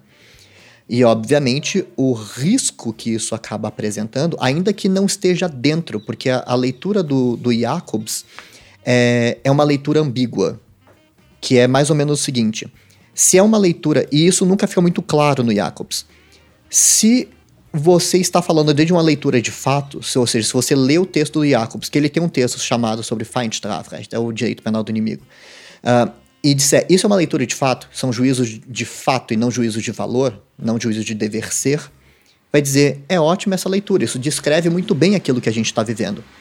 Enquanto se você lê isso como um juízo de dever ser, ou seja, que ele está dizendo que isso é o que deveria ser aplicado, é extremamente perigoso. E sempre que questionado, ele dava uma de bagre ensaboado e não respondia. O, o Munhoz Conde, quando veio aqui para Curitiba e deu um curso de altos estudos, uh, ele falou várias vezes sobre essa questão de que várias vezes ele pessoalmente colocou o Jacobs contra a parede e disse: fale é um juízo de valor ou é um juízo de fato? E o Jacobs fugia da discussão. Então, é, tem uma ambiguidade o texto dele, que se for como uma leitura de conjuntura, é uma leitura boa, se for uma leitura de dever ser, uma leitura normativa, valorativa, aí é perigosa. Muito bem. É, a, a, questão, eu acho que a questão do direito não é do inimigo aqui, né, do Jacobs, é, quando a gente olha isso daí bem de dentro do direito penal, é, isso envolve uma série de, uma série de, de institutos, mas, sobretudo, uma discussão a, a partir do, de, da identificação da, da, própria finalidade da pena. O Jacobs fala várias vezes da finalidade da pena quando está falando disso, porque para o Jacobs só faria sentido aplicar uma pena para um sujeito que faz parte do é, sistema. Do sistema. Né? A finalidade da pena é uma finalidade para o Jacobs de é, estabilizar a expectativa de, que, que, que os cidadãos têm acerca do comportamento dos outros. Quer dizer, nós, como cidadãos, esperamos que outros cidadãos ajam de acordo com a lei. Quando o sujeito pratica um crime, isso desestabiliza essa expectativa e a função da pena é reestabilizar essa expectativa visando, digamos assim, uma pacificação social. A gente pode viver em tranquilidade porque a gente acredita que as outras pessoas vão agir conforme a regra. E ele vai dizer que tem determinadas pessoas que praticam fatos tão graves contra a própria organização social que o ataque não é. que, que eu não estou falando de um cidadão dentro do sistema violando uma norma, mas de alguém que está fora do sistema atacando o próprio sistema. E em relação a esse outro sujeito de fora, que é o que ele vai chamar de inimigo, não existe essa expectativa. Até tem uma passagem num dos livros dele que eu acho que ele diz: é, é, ninguém espera que o terrorista haja de acordo com a lei. Então, se eu não tenho uma expectativa de que ele haja de acordo com a lei, eu não preciso aplicar pena a ele. Quer dizer, eu não trato. Eu, enquanto o fato praticado pelo cidadão é resolvido pelo direito, sobretudo o direito penal, o fato praticado por esse sujeito que está fora do sistema não será resolvido pelo direito, será resolvido de uma outra forma. Pela violência. Pela violência. E daí a violência não precisa estar. Tá, ela não está su, tá sujeita aos limites do direito. As garantias processuais e materiais que um cidadão tem quando comete um crime não são aplicáveis a esse sujeito de fora do sistema. Porque isso que eu estou fazendo com ele não é direito. Né? Isso que eu estou fazendo com ele, a gente pode pensar, isso é guerra, isso é, posso chamar de outra coisa qualquer, mas isso não é direito. Então, e, inclusive há uma lógica de que se, é, existe uma certa, uma certa, uma certa, não vou dizer validade, não quero usar essa palavra, mas né, existe um certo, uma certa lógica nisso, quer dizer, eu posso então flexibilizar e até suprimir todas as garantias desse outro sujeito, sem que isso implique numa flexibilização de garantias dos cidadãos. Quer dizer, eu não preciso mexer no direito para tratar, para resolver este problema. Eu preservo todas as garantias de dentro do sistema, autorizando o Estado a agir, abre aspas, fora do direito, fecha aspas, contra esse outro sujeito. Entendi. E uma notinha de rodapé para quem esteja ouvindo, é, quando se fala esse dentro e fora não é necessariamente dentro e fora do país, não é necessariamente o, o nacional e o estrangeiro. É do código de regras. É do, do, código social. Então você pode pegar pessoas que estão do lado de dentro, no sentido são uh, originalmente cidadãos locais, eles nasceram e foram criados num determinado país, e mesmo para esses grupos que estejam atuando internamente, eles se colocariam para fora do sistema e a lógica funcionaria de modo diferente. Então não é necessariamente para o estrangeiro no sentido de internacional, é para o estrangeiro no sentido alemão, que é o Fremd, que ele é a, ao, ao, mesmo tempo o estrangeiro e é o estranho, é a mesma raiz da palavra. Ou seja, Stranger. Exato, é a mesma raiz da palavra. Então é Olha o que está distante, não no sentido físico, mas no sentido sociológico da palavra é, de distância. E bem que você falou que tem uma influência do Carl Schmitt, porque vocês foram narrando, é, é, é Carl Schmitt na veia. É porque, o conceito de político. É, porque é a crítica que ele faz aos liberais, né? É basicamente a mesma argumentação que aparece na, no direito penal do inimigo. Muito Exato. Bem. Mas isso fica para um próximo programa. Carl Schmitt dá um programa à parte aí mais para frente. Com toda certeza. Tá, é, agora vamos falar um pouquinho então da nossa lei. Feito esse quadro mais teórico, que a gente explicou a ideia de terrorismo e todos os problemas que estão ali por trás, as dificuldades de definição. Eu, primeiro, vamos lá, eu quero que vocês falem para mim quais são os, os atos que são considerados terroristas no Brasil, que então estão submetidos à Lei 13.260 de 2016, e quais foram os vetos que a Dilma praticou, que gerou toda essa briga agora em 2018, que tem vários projetos de lei tentando resgatar esses vetos, e em alguns casos alterar e colocar novas hipóteses de atos terroristas. Vamos lá. É, isso, isso, é uma coisa, isso é uma coisa interessante, né? Porque o, né, o, o, o PLS, Projeto de Lei do Senado, lá de autoria do Lazia Martins, que é o 27... Ai, ai. É, exatamente, é o cara da uva. O cara da uva. Que, que é o, que foi é o... atacado por, na verdade, fios desencapados fantasiados de uva. Terroristas, então. São fios terroristas. Então, o, o, o, o PLS 272, ele, ele, ele, em boa medida, ele, inclusive na justificativa, ele faz referência aos vetos presidenciais, né? E, eu, e teria que fazer uma conferência aqui meio que manual, mas eu acho até que tem, tem, tem proposição que é literalmente a proposição daquilo que foi vetado, assim. Não é, é, é, é assim, o veto não foi derrubado naquela época, mas agora a gente faz um projeto para restabelecer aquilo que, que foi vetado. O projeto ele é interessante. Na verdade, ele merece a leitura. É uma leitura curtinha, só procurar, você encontra com bastante tranquilidade. Mas a justificativa que traz o Lazier Martins é a partir de duas reportagens, uma da Veja e uma do, do Estado de São Paulo, que falaria sobre o Estado Islâmico estaria recrutando no Brasil e isso justificaria a proposição dele. E isso aí pegou fogo na época das Olimpíadas. O Alexandre de Moraes era ministro da Justiça e fez um escarcel Exato. com isso, né? E aí o, o Lazer Martins, nessa, nessa, nesse projeto de lei do Senado, ementa, ele coloca como a epígrafe do projeto, dizendo especifica com mais clareza ou algo semelhante o delito de terrorismo. E a questão curiosa é que ele em nada altera o artigo 2 da lei de terrorismo, que é aquele que especifica o crime de terrorismo, que diz o que, que é o crime de terrorismo. Ele, na verdade, amplia as hipóteses de terrorismo, que é uma coisa curiosa, que se você está ampliando o conteúdo de uma palavra, você está dando novos significados, você não está definindo melhor essa palavra, você está diminuindo a definição disso. E as duas hipóteses que ele traz de novidade são muito menos definidas do que aquilo que já está na lei. A lei de terrorismo, ela tem uma técnica legislativa, ainda que espinhosa, porque todo o contexto de terrorismo é um conceito espinhoso, ela é extremamente comedida e cuidadosa para não deixar, coisa que a gente provavelmente vai discutir mais além, tentar deixar isso não respingar nos movimentos sociais. Eles são extremamente cuidadosos com isso, mesmo que ainda tenha margem de abertura, eles são cuidadosos. E com este projeto de lei que está sendo discutido, você amplia esta possibilidade, ou seja, aquele cuidado fica mais ambíguo com a entrada desses dois novos incisos ali que definem duas novas formas de se praticar terrorismo. Mas que o, o, o Pérez do Senado ele ainda, é, ele ainda é comedido nesse ponto, quando comparado com os projetos da Câmara.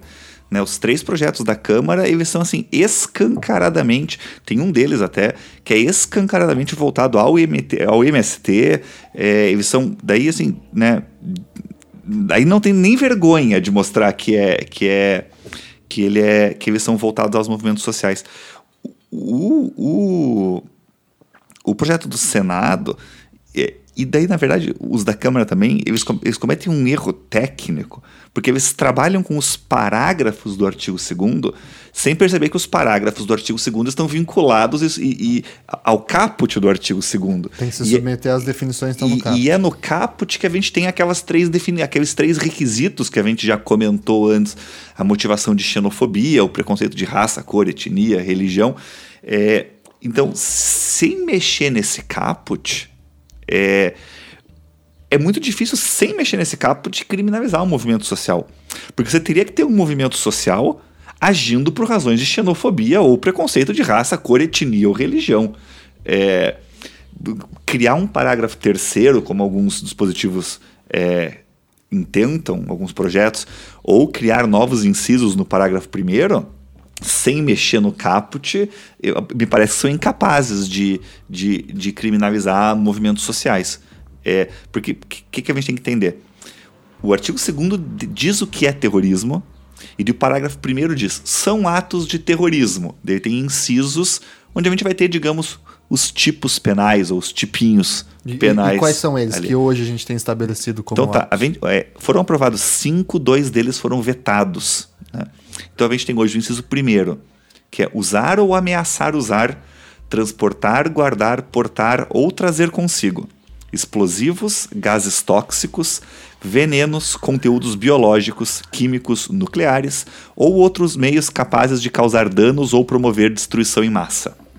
Claro, sempre vinculado às razões de xenofobia, Sim. discriminação, preconceito Porque senão isso já é crime antes, né? Porque senão isso já é crime. É, assim, tem coisa que talvez não seja crime, como portar veneno. É, quer dizer, portar veneno não é crime, né? O sujeito vai lá, compra veneno no mercado, veneno de rato, vai levar para casa. Isso não é crime.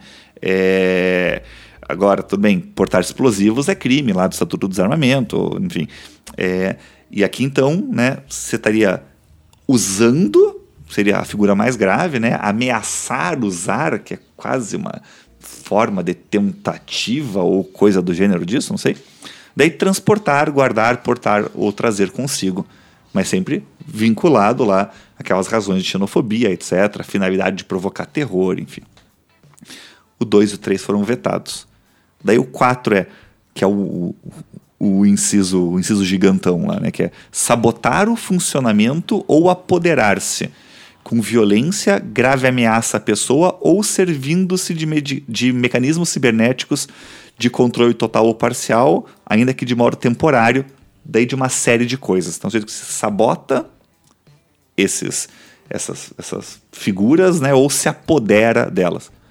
Meios de comunicação, meios de transporte, portos, aeroportos, estações ferroviárias, rodoviárias, hospitais, casas de saúde, escolas, estádios esportivos, então aqui a, a referência lá às Olimpíadas, instalações públicas, sem definição, ou locais onde funcionem serviços públicos essenciais, instalações de geração ou transmissão de energia, instalações militares, instalação de exploração, refino e processamento de petróleo e gás e instituições bancárias e sua rede de, de atendimento. Então aqui a gente pode já começar a ver, né, seja o ato de se apoderar disso, quer dizer, o sujeito invade né, fisicamente aqui, né, ou invade, né, é, é, ciberneticamente, né, por meio, por meio da internet e sabota o funcionamento, né, seja porque derruba o sistema, seja porque impede que o sistema funcione. Acho que o exemplo mais fácil da gente entender seria o sujeito que invade, por exemplo, né, por meios, pelos meios informáticos, né, a rede de controle de um aeroporto e dá um apagão no aeroporto impedindo, né, pousos e decolagens, enfim. Então isso seria, caracterizaria aqui esse inciso, esse inciso quarto. E daí, Isso se ele tivesse motivado do por novo, xenofobia. claro. por razões de xenofobia, discriminação, preconceito, com a finalidade de provocar terror Ou seja, social fazer generalizado. isso pra trollar, digamos Não, assim. Não façam não, isso, exatamente. mas não é crime de terrorismo, é um Não. outro crime. Não, é, é, não, é. E veja, aqui você vai te pensar também, seja o sujeito que, né, eu vou invadir a rede de informática, né, sei lá, da Infraero, só para provar que eu consigo, né, eu vou abrir e eu vou trocar o banner aqui da, da Infraero por um outro banner aqui que, né, co- faça referência ao Anonymous ou a qualquer outro grupo, né? Ou simplesmente eu vou vir aqui vou apagar alguma coisa, uma informação, enfim, vou, vou né, derrubar o site, vou redirecionar o endereço para uma outra coisa qualquer. Mas sem essa razão de xenofobia, discriminação, preconceito, raça, cor, etnia religião, e sem a finalidade de provocar terror social generalizado, isso não é terrorismo. tá? E daí o inciso quinto, que é o inciso que gerou bastante, gera bastante crítica, é o inciso que diz que é terrorismo atentar contra a vida ou a integridade física de pessoa. O problema é saber o que é atentar, né? Porque atentar, a gente pensa em atentado terrorista, talvez a palavra tenha visto, vindo daí, né? Mas atentar significaria, ao que tudo indica, praticar um crime contra a vida ou contra a integridade física, ou tentar praticar um crime contra a vida ou a integridade física. Mas Onde aí tem- já tem um 2-1, já tem um homicídio no Código Penal, né? qual que é a diferença? Que se for praticado por aquelas razões, etc, etc, ao configurar ato de terrorismo, a pena é de reclusão de 12 a 30. Ou seja, é imensa a pena. Então veja, uma tentativa de lesão corporal por razões de xenofobia, discriminação, preconceito, etc., cometidos com a finalidade de provocar terror social generalizado, uma tentativa de lesão corporal tem pena de 12 a 30, porque é atentar contra a integridade física de pessoa, de pessoa no singular, isso é importante, não está no plural. Então não precisa ser várias, basta que seja uma. Ou seja, então, por exemplo, se tem. Eu tô imaginando uma cena hipotética aqui: um cara invade um culto religioso de uma igreja e tenta bater no pastor que tá fazendo, e o pastor é um velhinho, por exemplo, muito adoecido, e aí aquilo causa um, um ódio generalizado naquela igreja naquele momento, e aí prendem o cara, o cara cairia por terrorismo? Se ele tá indo contra a religião, eu vou bater nesse pastor porque eu sou contra essa religião. Depende da exato, depende da motivação, depende da finalidade, depende do grau de ponha aspas nisso, terror que isso causa, depende do especial motivo dele, ou seja, que ele esteja ele com a finalidade de fazer este ato com esta vontade e ainda por cima que seja isso. Que é uma coisa que a gente comentou no início da, da nossa conversa de hoje, que os Estados Unidos têm requisitos muito semelhantes a, a isso. E aí que estava sendo questionado, por que que quando você tem ah, os tiros em escola, você tem uma situação e você lidando com determinadas outras situações, você começa a enquadrar isso em terrorismo? Por que que um, um mass shooting não é exatamente um terrorismo ou pode vir a ser... E isso é- volta para aquela questão do conceito espinhoso, porque teve uma situação recente lá nos Estados Unidos em que um cara entra numa igreja é, de negros, metralha todo mundo que está ali, movido pela dimensão racista do ato, mas isso não foi enquadrado como terrorismo, apesar de ser muito parecido com, com a nossa legislação, poderia sê-lo feito mas não fez exatamente por causa da questão racial nos Estados Unidos, que é extremamente sutil, eles acabaram ah, não enquadrando isso com a mesma gravidade que teria se fosse o contrário, se fosse uma pessoa muçulmana entrando numa igreja católica e fazendo o mesmo ato. Então você sempre transita numa situação muito problemática, especialmente quando você está na, na questão dogmática de medida do dolo. Como você Isso. demonstra processualmente a especial vontade do tipo. É, é, é, é bastante, é bastante criticável o uso excessivo de, de referências a elementos subjetivos no tipo penal É claro. pela questão probatória. Teria que ter um brain scan, né? Se É. tivesse um negócio de você escanear o cérebro da pessoa e ver o que ela tava pensando na hora, né? Porque a- a- ainda que. é, e, e aqui o, o, o caput do artigo 2 ele exige dois elementos subjetivos especiais, né? Já que tem tipos penais que não exigem nenhum elemento subjetivo especial, aqui ele exige dois elementos subjetivos especiais. O primeiro até nem é tão difícil de você provar, que é o por razões de xenofobia, discriminação ou preconceito de raça, cor, etnia ou religião. Porque o sujeito vai lá, entra numa igreja de determinada religião, né, abre fogo contra várias pessoas e depois o sujeito é preso, entra no Facebook, o sujeito participa de grupos né, de, de ódio, enfim, você até consegue imaginar a razão de xenofobia. Agora, o, o problema, para mim, está no segundo elemento, o problema claramente probatório aqui, né, muito, muito mais do que outra coisa, né, que é o cometidos com a finalidade de provocar terror social generalizado. Quer dizer, o sujeito ele não quer atingir apenas as vítimas que ele atingiu. né? Ele quer atingir aquelas vítimas para causar terror em outras pessoas que não estão presentes ali naquele momento. Então ele tem que ter essa finalidade que ultrapassa o fato em si. E, e a prova disso é, é extremamente difícil, né? Eu acho que a não ser que você tenha, seja interceptação telefônica ou acesso depois a o- o- outras formas de comunicação que o sujeito manteve, é muito difícil você provar esse elemento, o que torna aqui é, esse artigo segundo de uma aplicação bastante, bastante limitada. Eu Só acho para casos muito explícitos. é, mesmo. o cara tem que ser, tem que ser muito explícito. Até porque né, as regras processuais vão trabalhar né, com um dúbio pro réu aqui, quer dizer, e, e não ficando robustamente provado isso, o sujeito não pode, ou pelo menos não poderia ser condenado por esse, por esse fato. Inclusive, a gente tensiona aqui porque a nossa lei atual de 2016, ela tem uma, uma característica muito clara de estar dentro daquilo que aqueles autores internacionais estavam falando de um novo conceito de terrorismo. Porque se você pegar as legislações mais antigas, neste elemento subjetivo do tipo, eles costumavam dizer com a finalidade de forçar o Estado, alguém a praticar ou deixar de praticar determinado ato, etc, etc. Ou seja, este elemento político do ato terrorista estava muito claro, este elemento secular estava muito claro.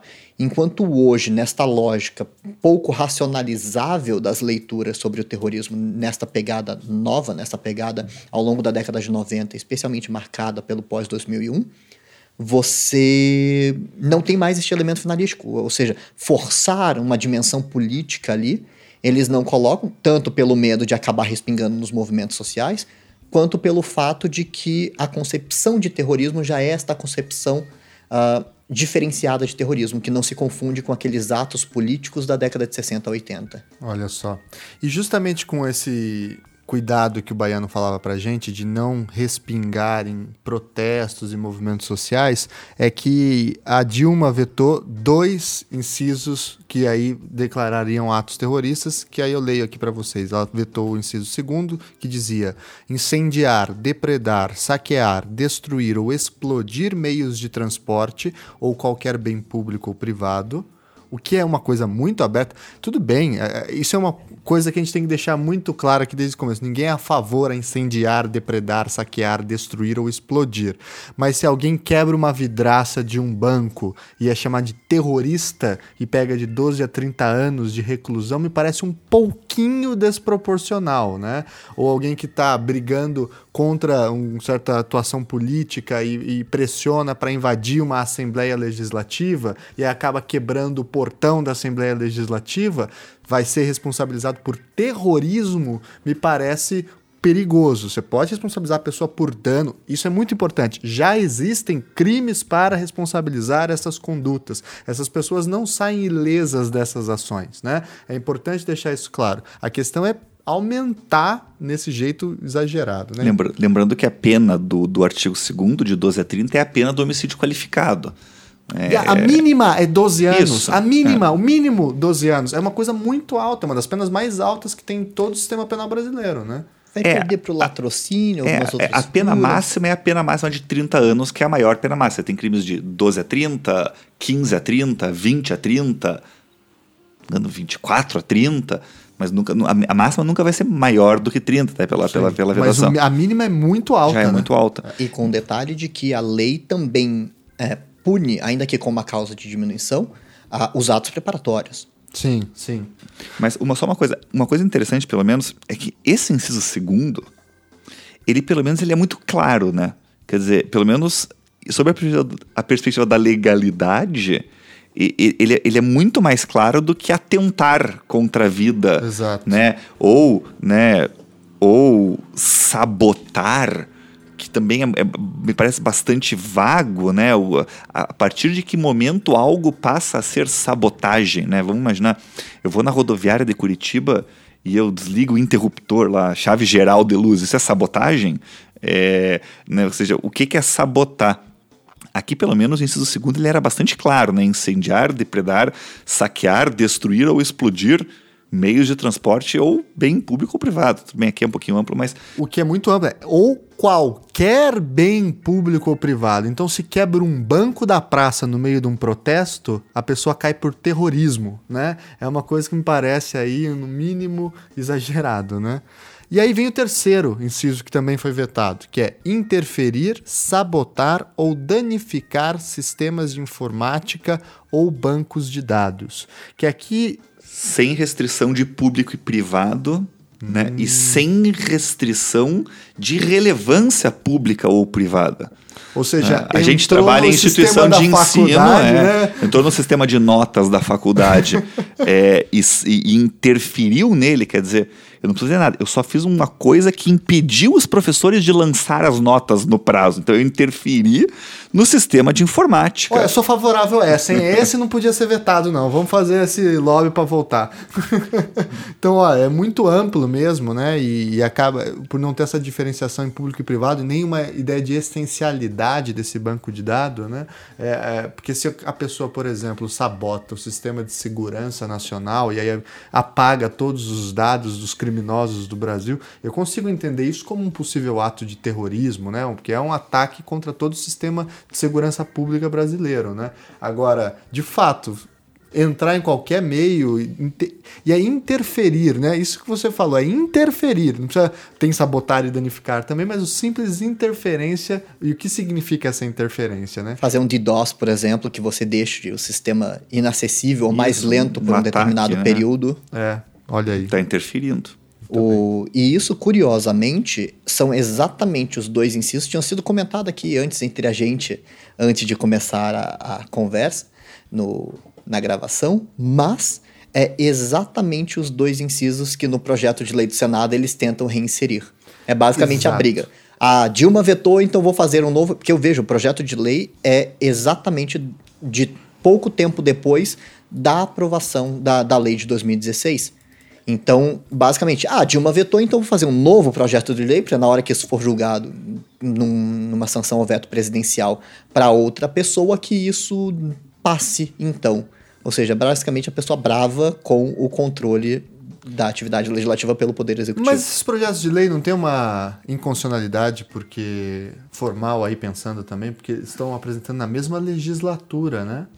Eu acho que é só a emenda que não pode, não é? Não é a emenda rejeitada que não pode ser reproposta? Vamos, Aí eu já não sei. Né, daí, é que a Constituição não é importante, a gente não estuda ela, né? É, a a gente Constituição gosta... é Os constitucionalistas pulando A gente no gosta- teto neste exato momento. A gente, a gente gosta de sangue, bomba, tiro, porrada de bomba, né? A Constituição não Exatamente. tem muito graça.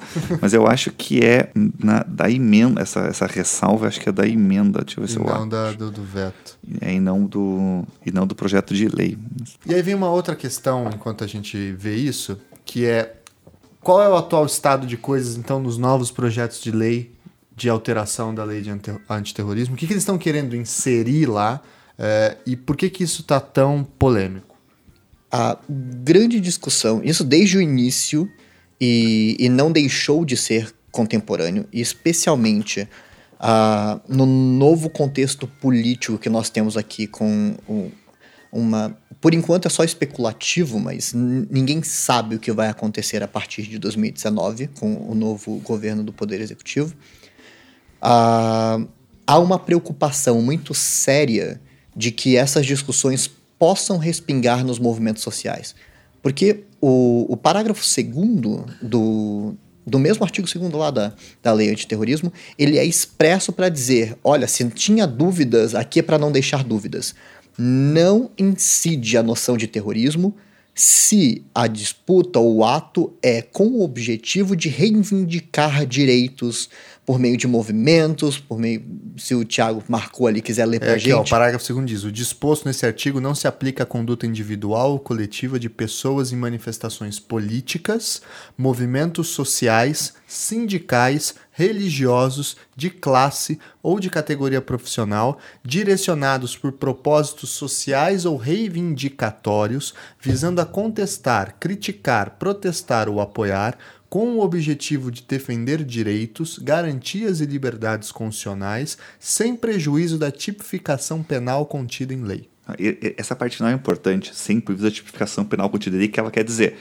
Os atos praticados nesses contextos não configuram terrorismo, mas podem configurar outros Crimes. crimes. Mas se o eles matarem alguém, é Se o homicídio, sujeito, se bota, eles se o sujeito quebra fogo. o portão, é dano. É, quer dizer, não é um salvo-conduto para a prática de crime, é uma, é uma, é uma ressalva para não tipificação de terrorismo, até porque é, é, ele é quase dispensável em razão daquela necessidade do, no, no, no caput lá das razões de xenofobia, discriminação, preconceito de raça, cor, etnia e religião, né?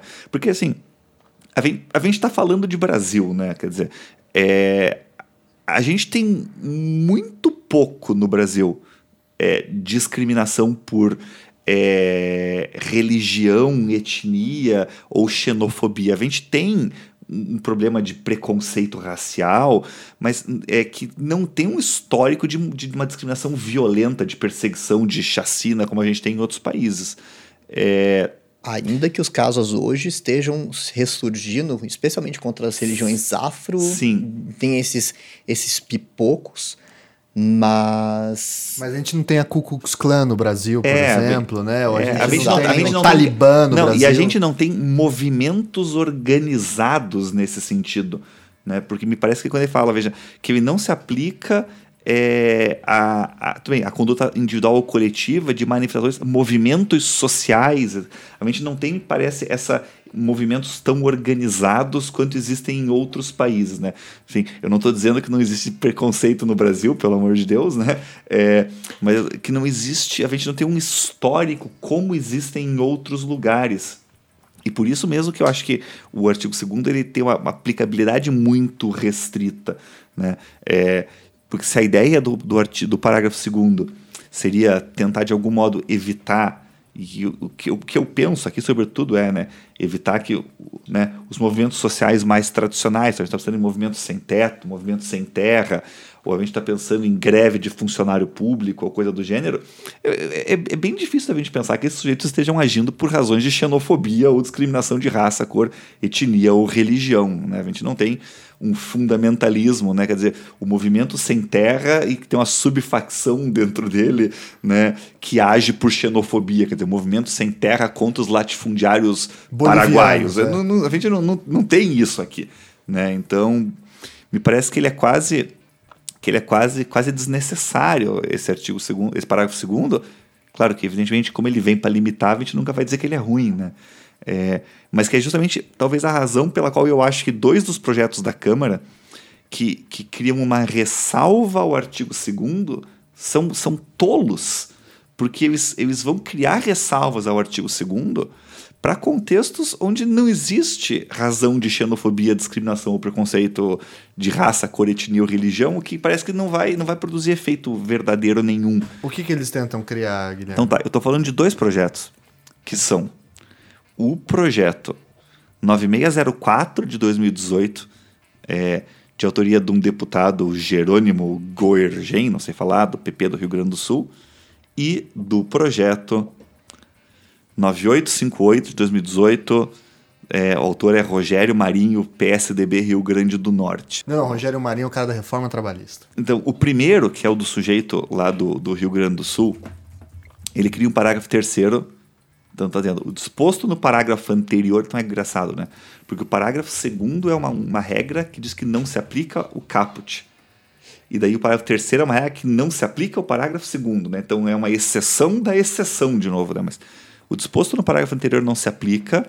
a hipótese de abuso do direito de articulação de movimentos sociais destinados a dissimular a natureza dos atos de terrorismo, como os que envolvem a ocupação de imóveis urbanos ou rurais com a finalidade de provocar terror social ou generalizado. Isso é tão mal escrito é, que, que não faz muito sentido, porque veja, ele está falando então, e é curioso, porque esse sujeito é um sujeito da bancada do boi, né, é, lá do, do BBB, né, a famosa as bancadas BBB, né, bancada Boi, do Bíblia boi, e. Bíblia e Bala, ele é da bancada do boi, né, então ele está dizendo que não se aplica ao parágrafo 2 nas hipóteses de abuso de direito de articulação de movimento social, o que de certa forma é um tiro pela culatra, porque se, ele está reconhecendo que pode existir abuso de direito, é porque ele está reconhecendo que existe um direito de movimento social já de cara, né? Talvez ele não tenha pensado nisso, mas ele reconhece o direito de articulação dos movimentos sociais.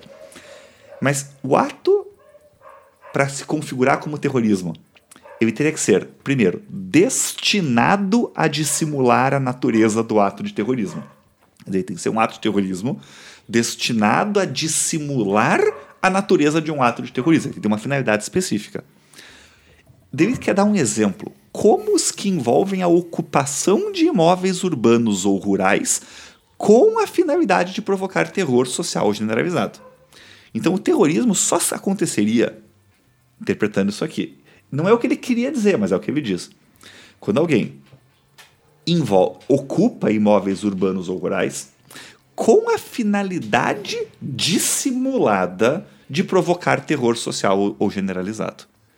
Se o sujeito ocupa um imóvel urbano rural sem a finalidade de provocar terror social generalizado, já não configuraria mais. Se a finalidade é reforma agrária, por exemplo. Exatamente, já não, já não configura mais.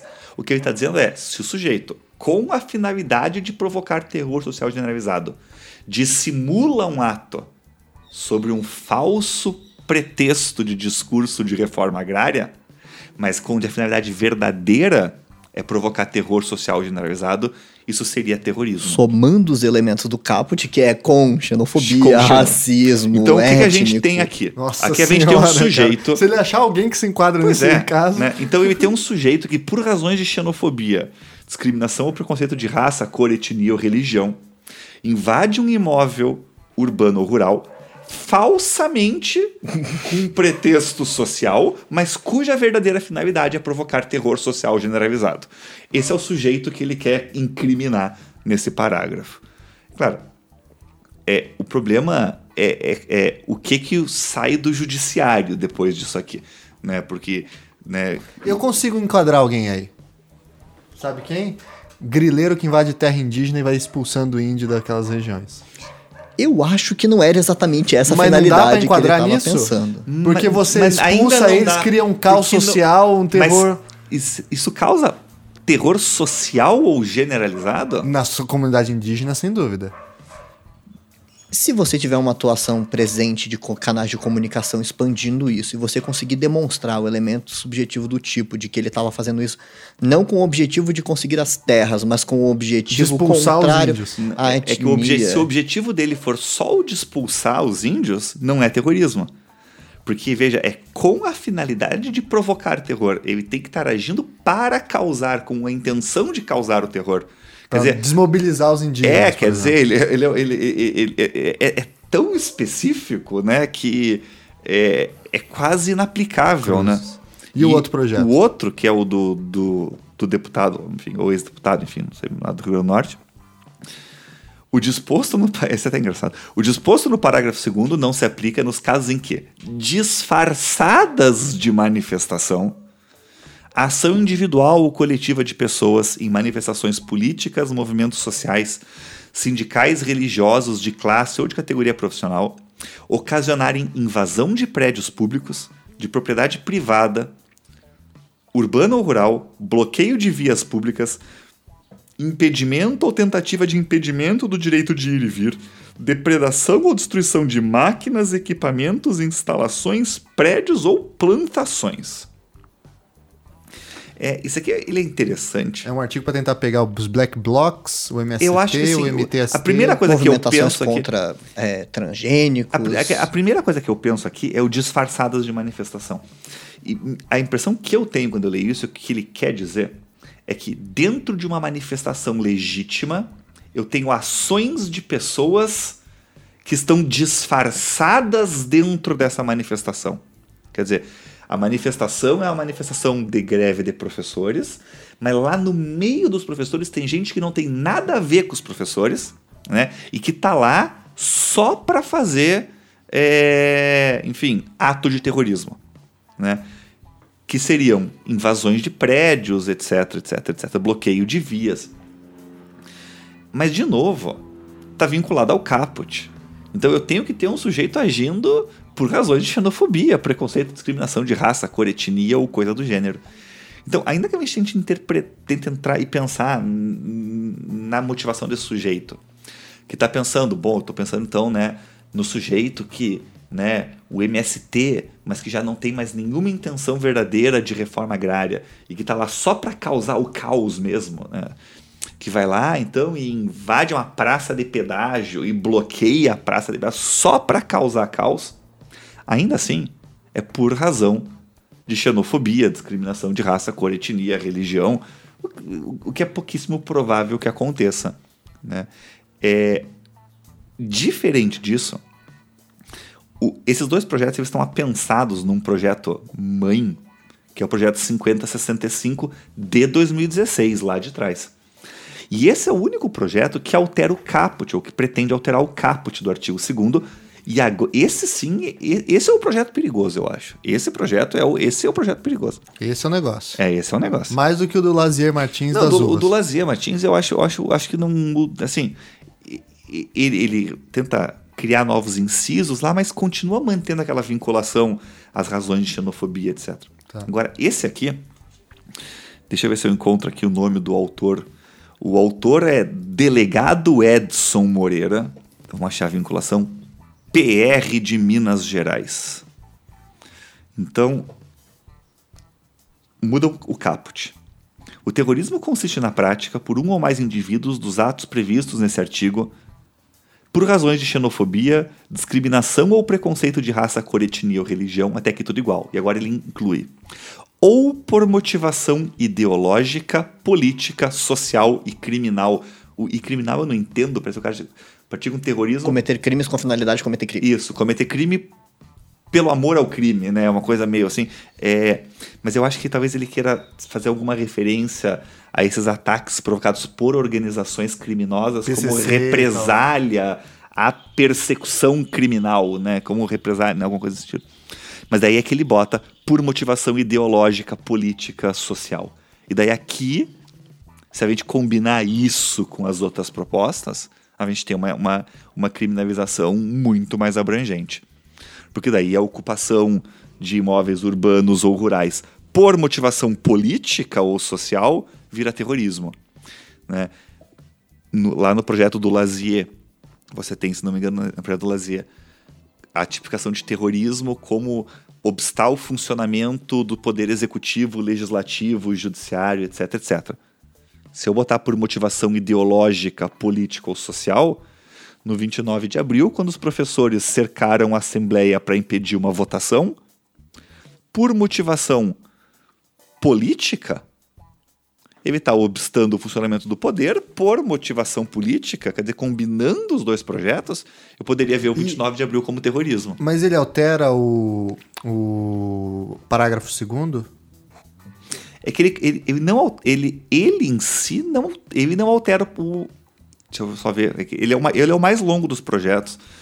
Então ele cria vários incisos vai até o inciso oitavo não. Ele, ele não altera o parágrafo segundo e nem cria parágrafo terceiro.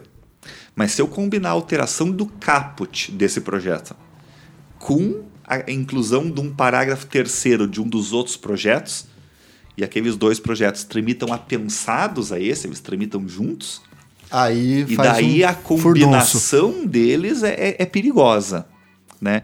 É, aqueles outros dois sozinhos, eu acho que eles são meio bobos até.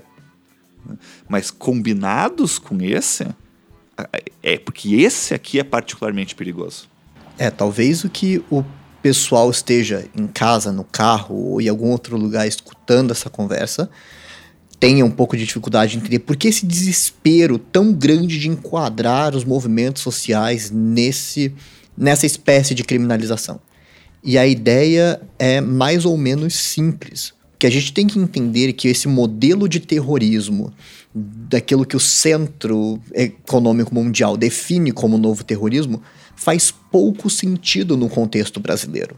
Ou seja, como a gente está vendo ao longo de toda a conversa, é muito difícil na modalidade atual você conseguir enquadrar uma conduta no conceito de terrorismo na lei de 2016.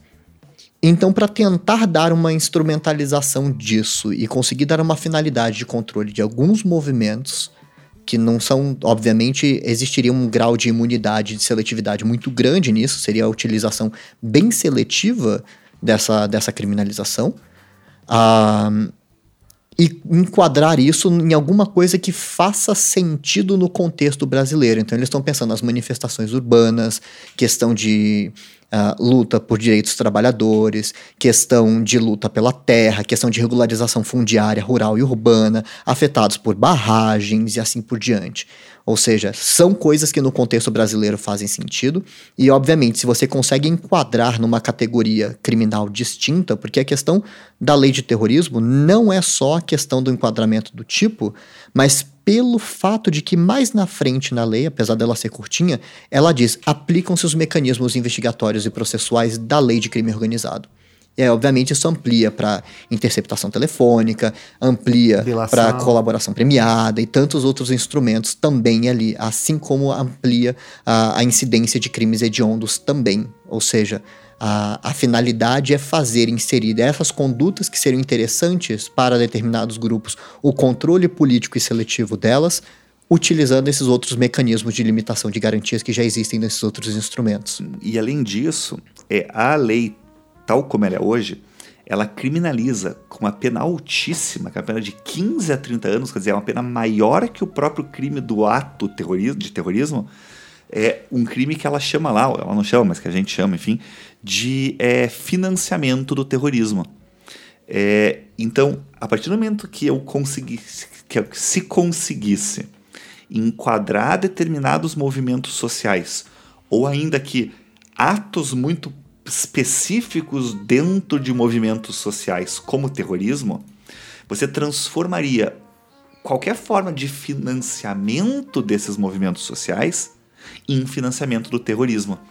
E veja que isso é muito mais, talvez, simbólico do que real, porque pessoas que talvez financiem ou contribuam de qualquer forma para movimentos sociais se sentiriam fortemente desestimulados de o fazer se tivessem sob a ameaça de uma pena de 15 a 30 anos. Claro. E do ponto de vista dos movimentos populares, isso é literalmente ferir de morte esses movimentos. Né, movimentos populares ideológicos, né, ou né, sociais, políticos. Então a gente pode estar pensando em, part, né, em partidos políticos, grupos políticos não organizados, né, não, não, formaliz, não formais, uhum. sindicatos, né, e, e, toda forma de financiamento disso seria financiamento de terrorismo. Né? Até numa situação curiosa, né? porque a contribuição sindical seria, passaria a ser crime. Né? Se você pensar numa hipótese onde o dentro do sindicato eu tenho um ato de terrorismo, porque né, se, ele, se o sindicato, no movimento grevista, praticasse um ato desse, o sujeito que contribuiu voluntariamente ao sindicato, sabendo desse ato, responde pelo crime de financiamento do terrorismo.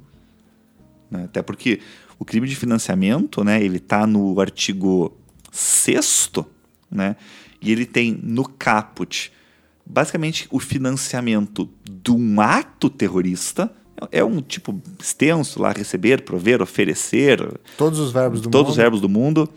Para o planejamento, preparação ou execução dos crimes dessa lei. Mas o parágrafo único é o financiamento de organização terrorista, né? que é incorre na mesma pena quem oferece e recebe, de novo, todos os, os verbos do mundo, né? né? com a finalidade de financiar total ou parcialmente pessoa, grupo de pessoas, associação, entidade, organização criminosa que tenha como atividade principal ou secundária, mesmo em caráter eventual, a prática dos crimes previstos nessa lei. Então se transforma né, o financiamento de organizações que venham eventualmente a praticar um desses atos considerados terroristas, considerados numa visão absolutamente expansionista terrorista,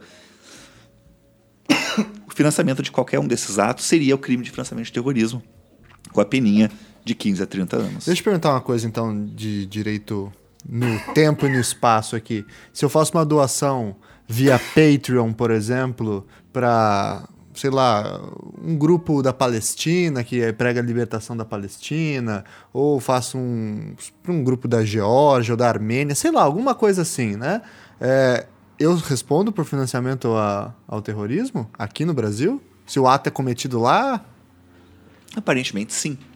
Porque, pela lógica da aplicação da lei penal no espaço, né, que é o artigo 7 caput do Código, ele vai dizer que o crime acontece no local onde acontece a ação ou omissão, bem como onde se produziu ou deveria se produzir o resultado. A gente adota uma teoria mista, a teoria da ubiquidade, que diz que o crime acontece em dois lugares ao mesmo tempo. Né? Nada pode estar em dois lugares ao mesmo tempo, exceto o crime. O crime está em dois o lugares ao mesmo everywhere.